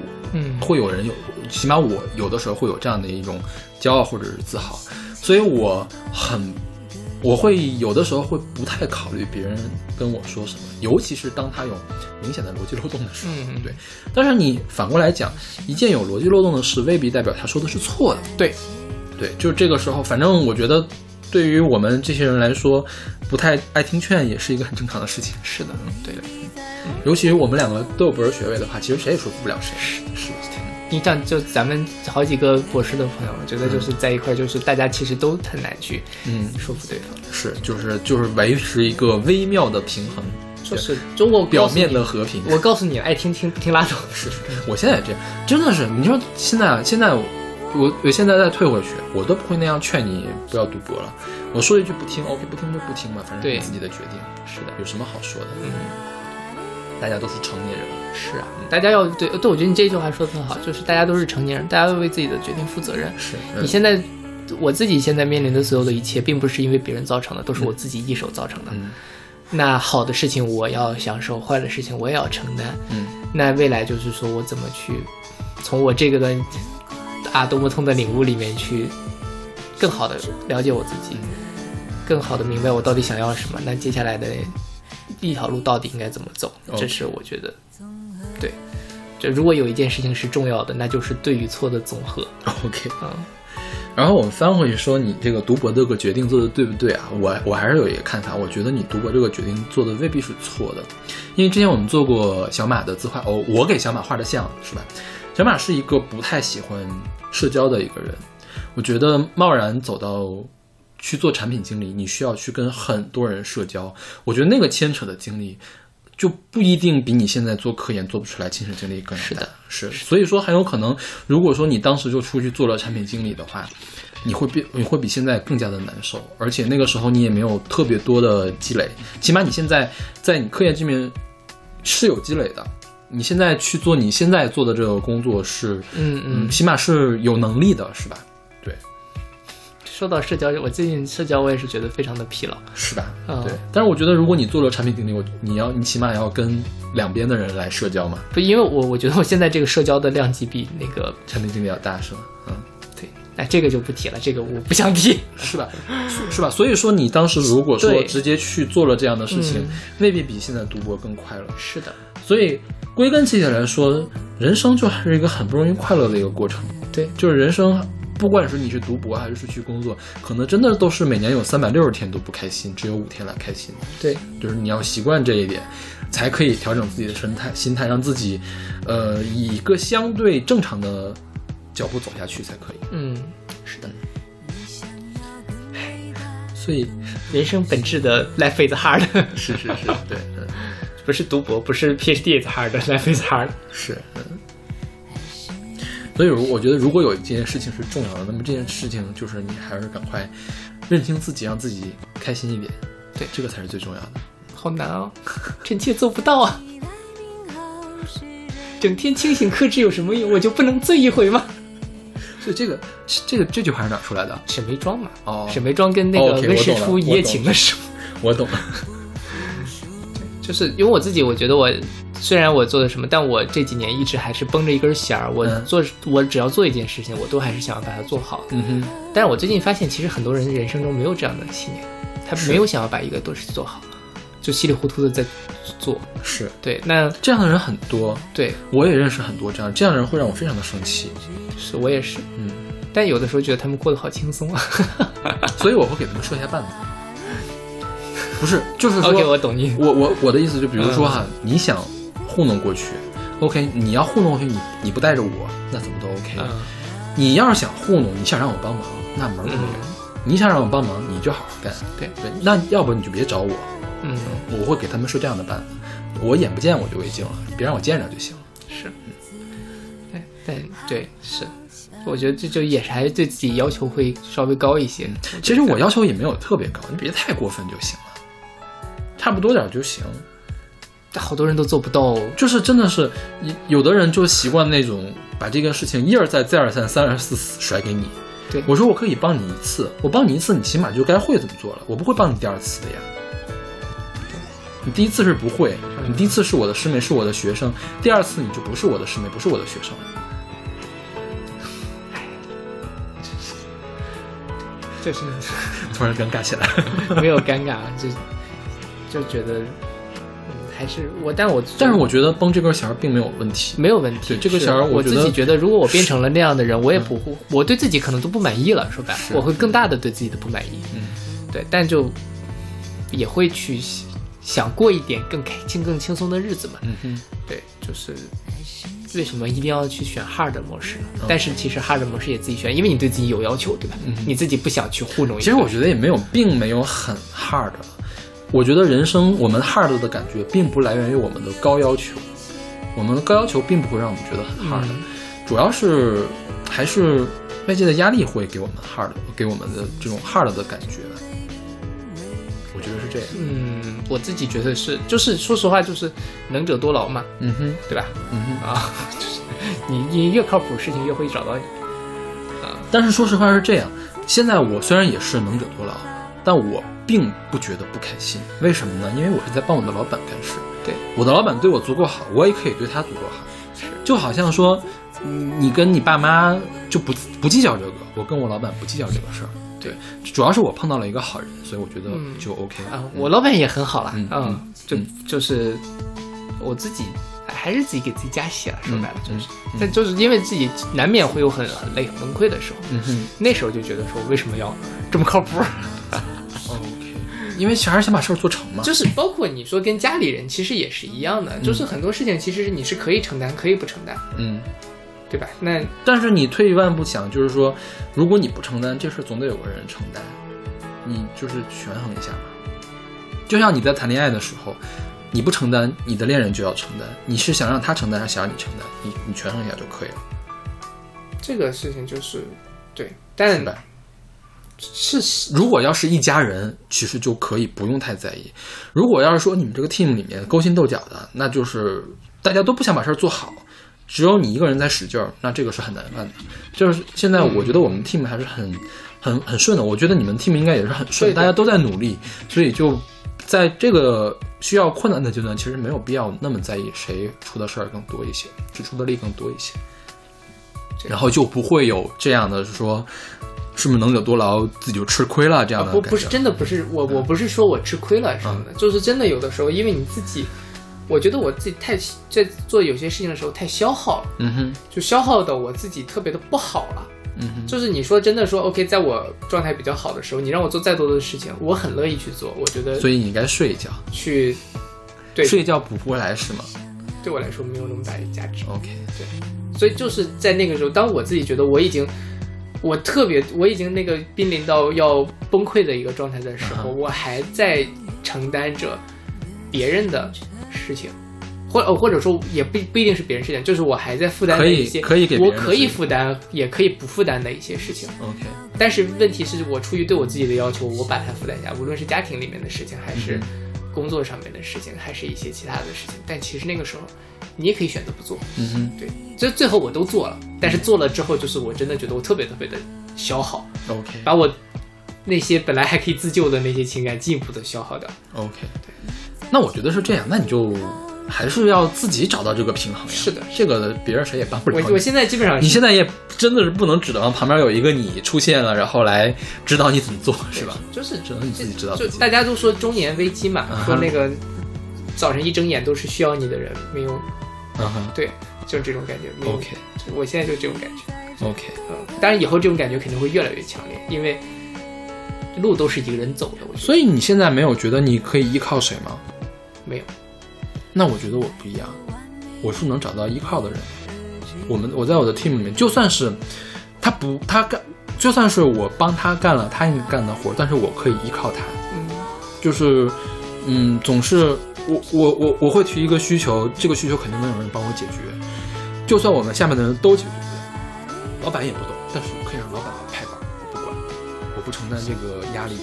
对我其实可以有依靠的人的，我有很多可以依靠的人。我觉得，我觉得你可能需要找一个你可以依靠的人。对，嗯，就现在就是没有这样的人，所以你的老板，你觉得他也不可靠吗？不是说都不可靠，问题就是说他他能帮到我的东西其实是比较有限的，或者是很有限的。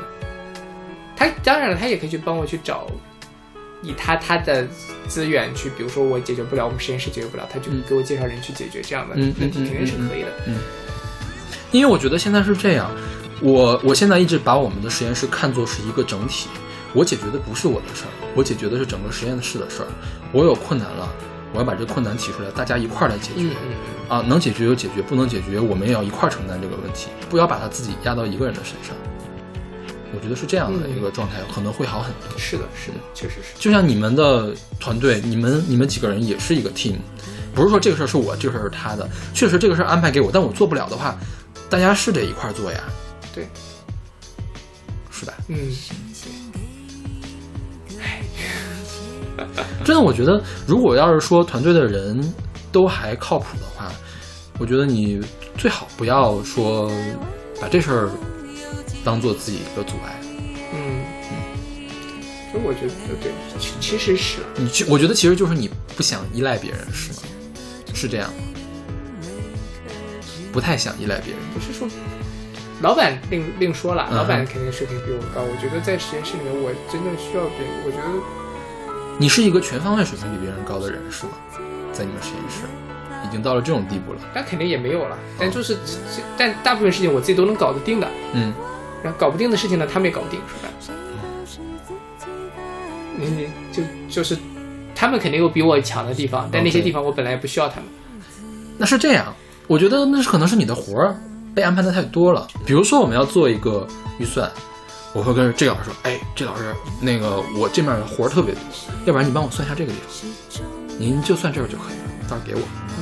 这个核稿其实很简单，算的很麻烦嘛，可以把这活儿拆出去。既然你现在已经到了这个 level 了，你可能是个小领导了嘛，所以你可以把它大师兄，我给弄出去现在是对对，也许以后可以了。嗯对，我觉得就是你身上压的东西太多了，这对是。嗯，把身上的负担扔出去点儿，我觉得是都对自己好一点，不是对自己好一点，这个其实是对整个团队好，大家其实都好，对大家都好。我自己做不好，其实对大家来说也都是对呀、对呀、而且你你的状态差了，其实就比如说我们组有一个老师，他腰不好，但他总愿意帮我们干活儿。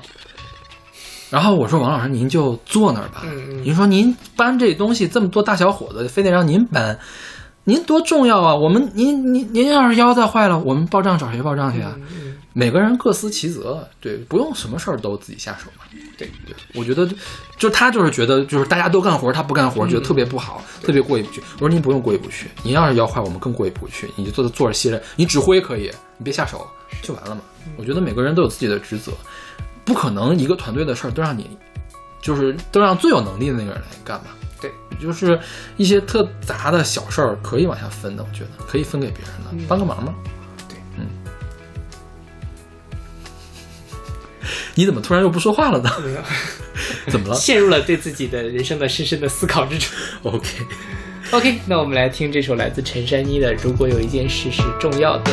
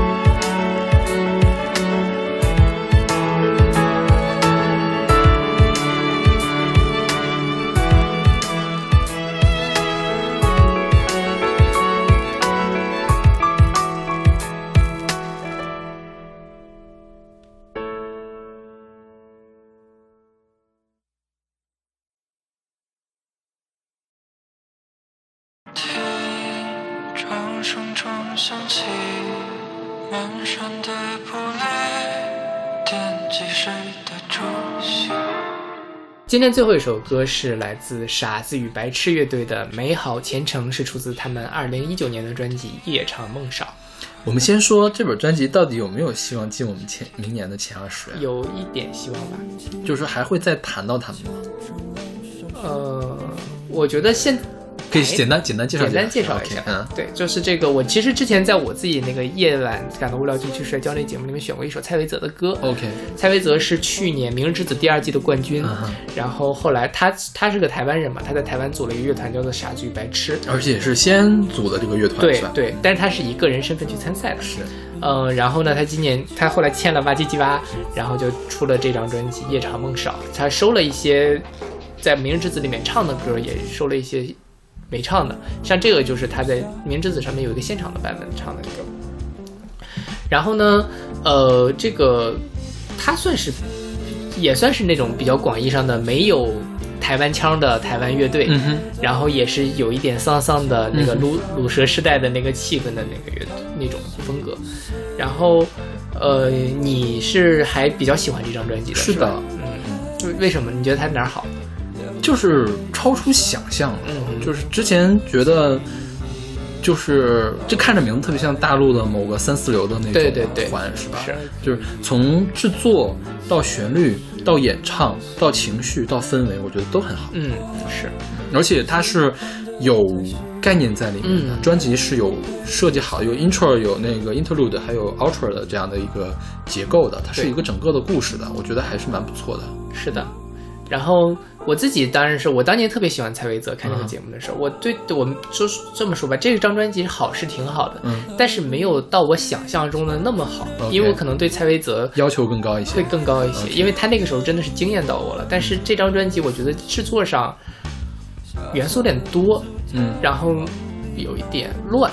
嗯，对对我来说哈，嗯就是它本身的，我觉得可以把它的呃特色、它的那个精神的东西挖掘的更更深一点。就是它本来歌我觉得写的都挺好，但是很明显的感受到他有一些歌的编曲没有就是说，我想我我们会这个，我们要做这个，这个有一点这个感觉。对，就是他，因为他很多歌都在《明日之子》的那个上面唱过，但是他那个编曲编的有点绵软了。他在这个这个专辑里面的编曲编的绵软，没有那个时候那么锋利，那么让人感受到有冲击性，感受到那个很大的情感在里面。OK。当然了，也许是他故意，他要把他的那个我觉得是要氛围化做起来，是吧？有因为氛围化，你必须要让它弱一点，把人弱一点声往里面埋一埋，对对对。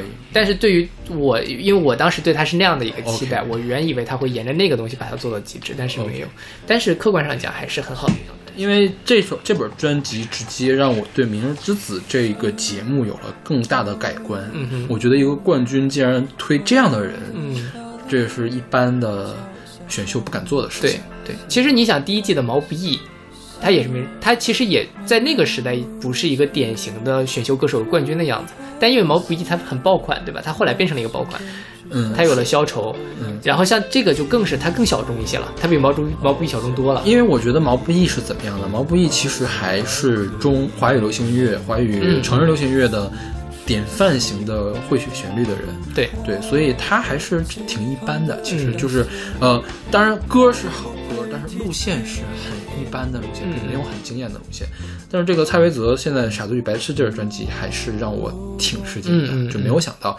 我觉得那个《好声音》第一季推了梁博，梁博其实就已经让人挺惊艳了。这个就是比梁博更要是逼格高一点的对对对状态。是的，是的。对所以我《明日之子》今年的那个女生的我没看，前两集我都看了，我觉得是据说女生也还可以，嗯就推了推了什么张雨绮啊，什么嗯对对对对李泽龙之类，我觉得我还都还挺喜欢，但没没有像当年那么真情实感 ZQSG 的去追了。OK，嗯这个这 QSG 还行饭。圈英语。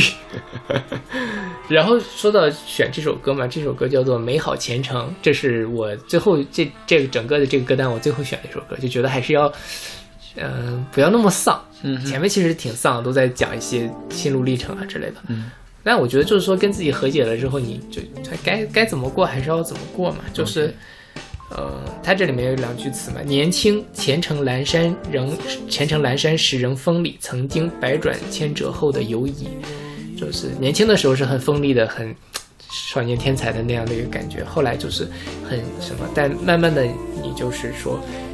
事无可事下，你还是要努力，还是要靠着，哪怕说美好前程没有掌声，但是还是要往前走，还是要继续的去朝着那个可能你也不知道到底是什么，但是你不能停下你的脚步去，嗯，对，就是在我不生理期的时候，我会这么想啊，所以你觉得你前程美好？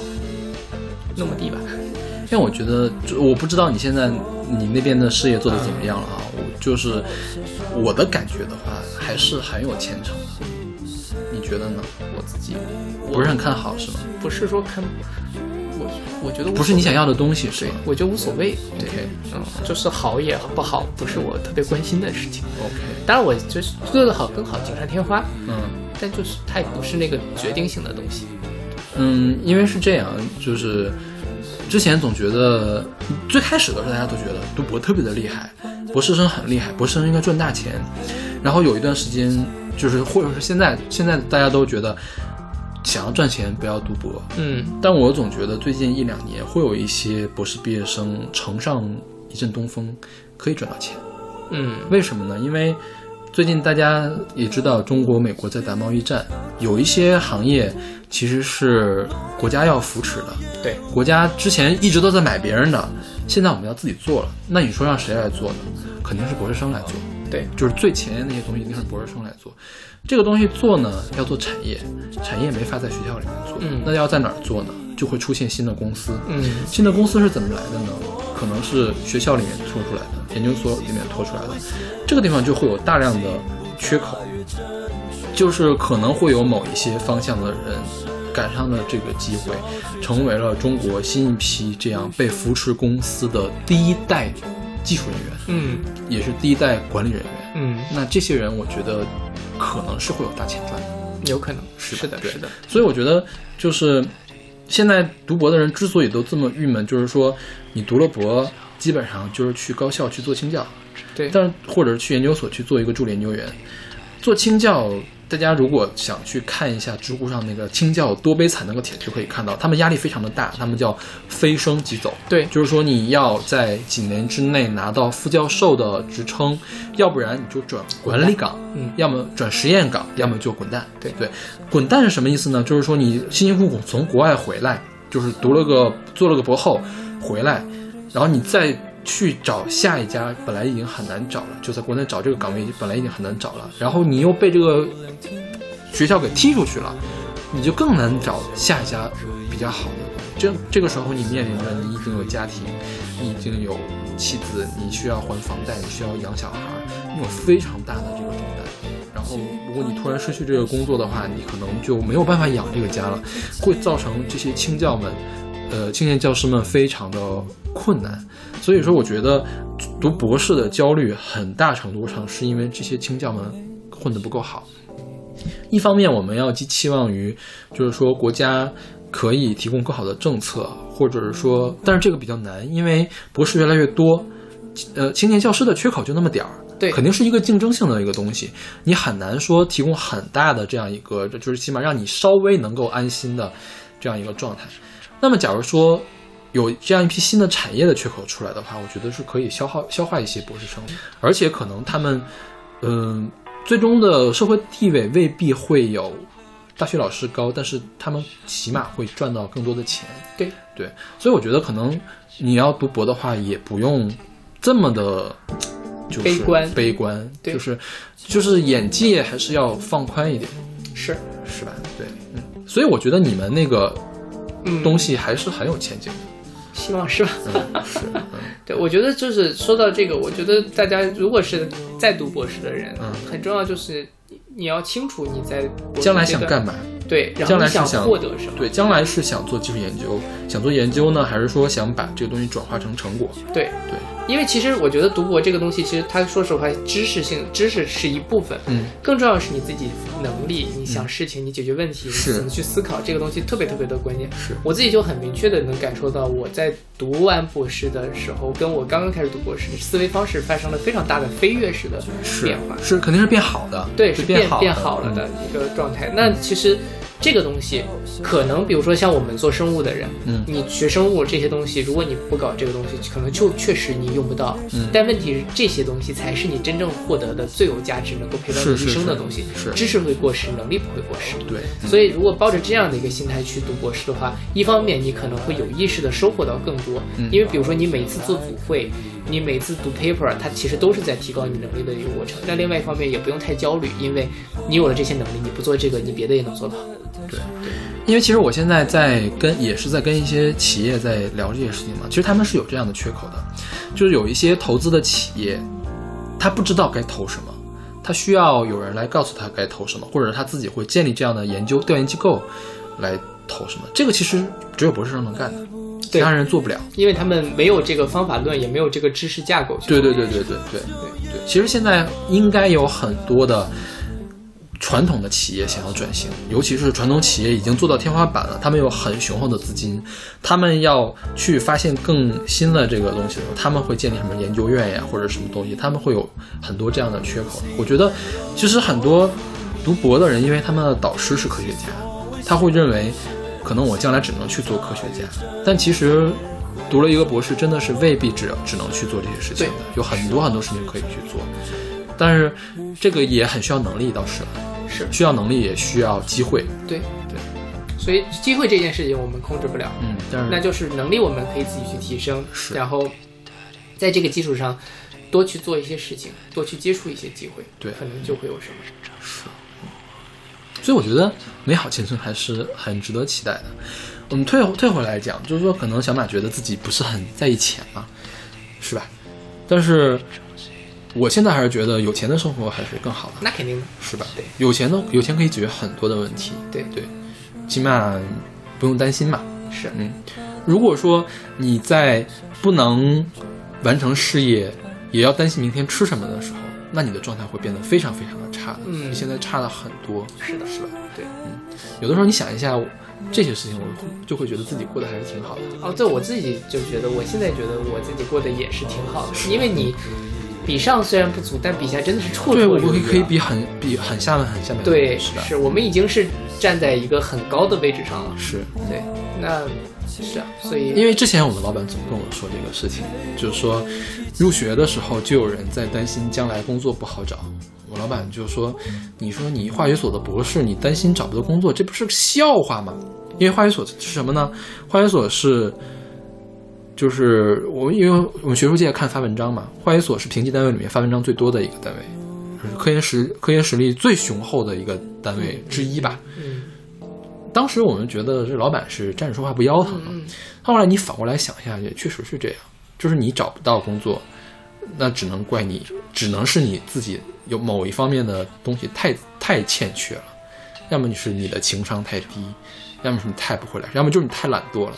对这个跟这个跟这个都是不能靠焦虑来解决的，只能靠你的努力来解决。是的是吧？对，就是见招拆招吧，就是遇到什么问题解决什么问题，还是大部分的问题，就或者说在读博或者说在求学阶段，大部分的问题都是能解决的。嗯呃，可能比如说对于很多，就是尤其是我觉得到了研究生，以前可能是这东西我真的学不懂，嗯，但是你到了研究生之后，它就不是一个你真正是你去磕一个特别细的一个东西，它更重要的是一个宏观的宏观上的一个掌握，然后你再把其中的你掌握了宏观东西，你在一个地方就能做的特别的深，，OK，对，所以就所以我还是很感激我读博士这段经历的，嗯，虽然也挺难受的，但是也收获了很多吧所以不后悔。对，说到劝退这个事儿啊，因为我现在是老师了嘛，我每年要招学生，老板没有时间面试，我会没准我们我或者是我的师姐啊，或者我们小小老板会去跟学生谈一谈嘛，就都会问到，都会跟他说，你读博士其实可能是需要对科学的热爱的，你才能坚持得下去。是的，我在说这句话的时候，一般的学生都会理解为这是老师给我的一个考核，就是说，如果你说你不热爱，老师就不要你了。但其实我觉得，无论是我说这话还是我老板说这话，都是在提醒你，你自己要去想一想，所以你要想清楚这个事，你到底底热不热爱。但是可能学生们，因为我们又不好去明说，因为我们其实以我们的角度来说，你来我们这儿，我们是很开心的。对，但是嗯，因为你是毕竟是将来可能会成为我我们的学生，然后你也是年轻人，可能我们要对你还是要负一点点责任，不能把你骗进来。是的，所以要跟你说这些事儿，但是又不跟你说明白。但是很很多学生呢，我觉得也听不明白。就大部分人他他就会觉得说，哇，那你是不是这就就你对我的考验嘛？是我肯定要说我热爱，我越热爱你肯定越想要，因为他们已经预设了一个结果，就是我要进来。对对对他们没有想过我到底想要在这样其实当时我其实当时我作为面试被面试的人的时候，我也是这么想对。我也是，对对，老板跟我说说你有三百六十天会不高兴，我觉得他是在我考验考验你对对你是能不能耐住这个不高兴。是。后来发现真的是会有三百六十天不高兴，老板一早就告诉你了。对，就这个事情，就是我觉得这也是很很不对等的一个人生阶段的过程。就是我们那个时候，我们的人生在很那个时候要做一些很重要的决定，但是其实我们没有那个积累能去嗯做这个决定，嗯而那时候又经常油盐不进时说的，我们有没有把它当回事儿？是是，嗯如果比如说像现在，再让你我再去说你要不要读个博士什么的，因为已经明白这是怎么回事了，嗯所以你就能知道哦，我到底能在这样一个东西中收获到什么，我要付出什么，嗯收获跟付出是不是我对等的，是不是我想去接受的东西？但那时候真的是不明白，所以说现在再问你，如果你让你问你当时要不要读博，你会读，你还是不读是吧？不读，绝对那如果问我的话，我是会读的，嗯因为我想了一下，如果我不读博，我会去干嘛？我觉得不会比现在更好。嗯但是如果我不会比现在更好，我就不去冒那个险了。嗯，我要读博，我要变成现在的我。我我，对如果我不读博的话，我就不会认识小满，啊，对是吧？对，因为我是读了博之后才认识小满的。对对对对。嗯，感恩你读了博士。但是你如果你不读了的话，你会认识我，因为你是在读博之前认识我，所以你可以不读了。好的。OK，所以今天今天有聊得很开心吗？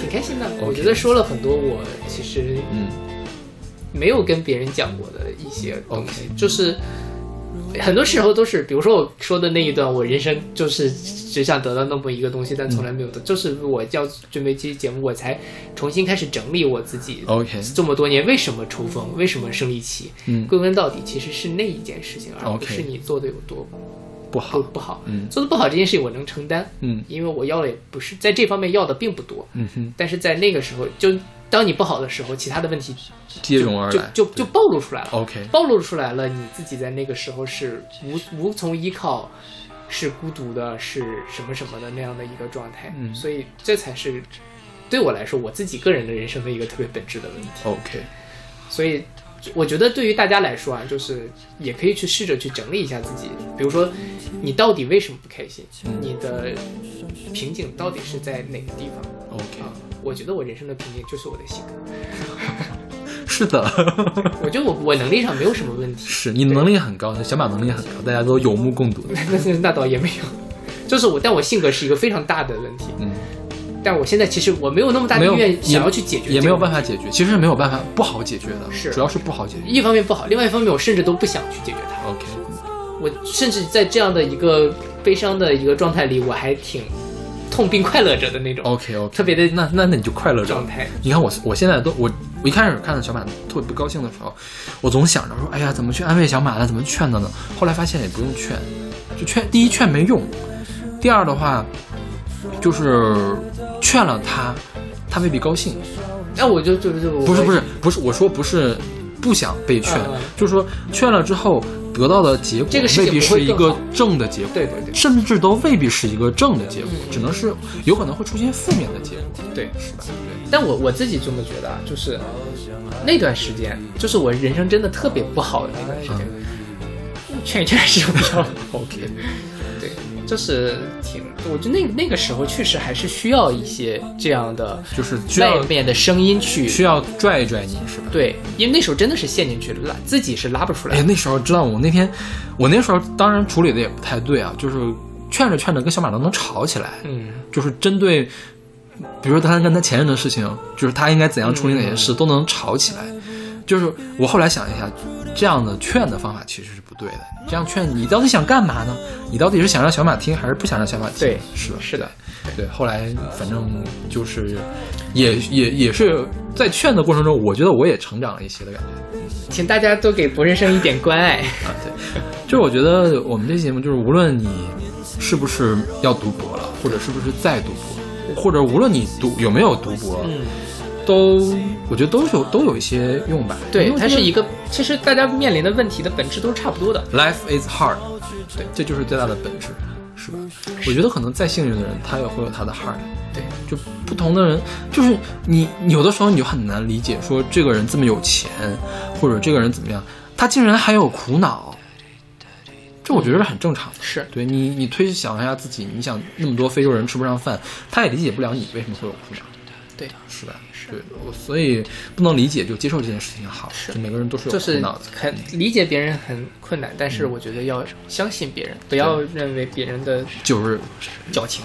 对，嗯我是比较矫情的，我觉得我这东西我有一部分真矫情的部分在哈，我我承认我自己是，就是超过了一般的什么那种矫情的成分，但也不是完完全全的矫情，对，是真的有有有一些苦恼的。是对，所以最后就是祝愿祝愿小马老师那个美好前程，啊，就祝愿全天下的博士生都能够所有人吧，博士生了都都能够开开心心的在。Life is hard 的前提下，还能够获得自己的美好前程。OK，对，OK，下次署名小马博士了是吗可以啊。这期我就这个做做封面，我就写小马博士？OK，Doctor 小马，OK，好的，小马 PhD。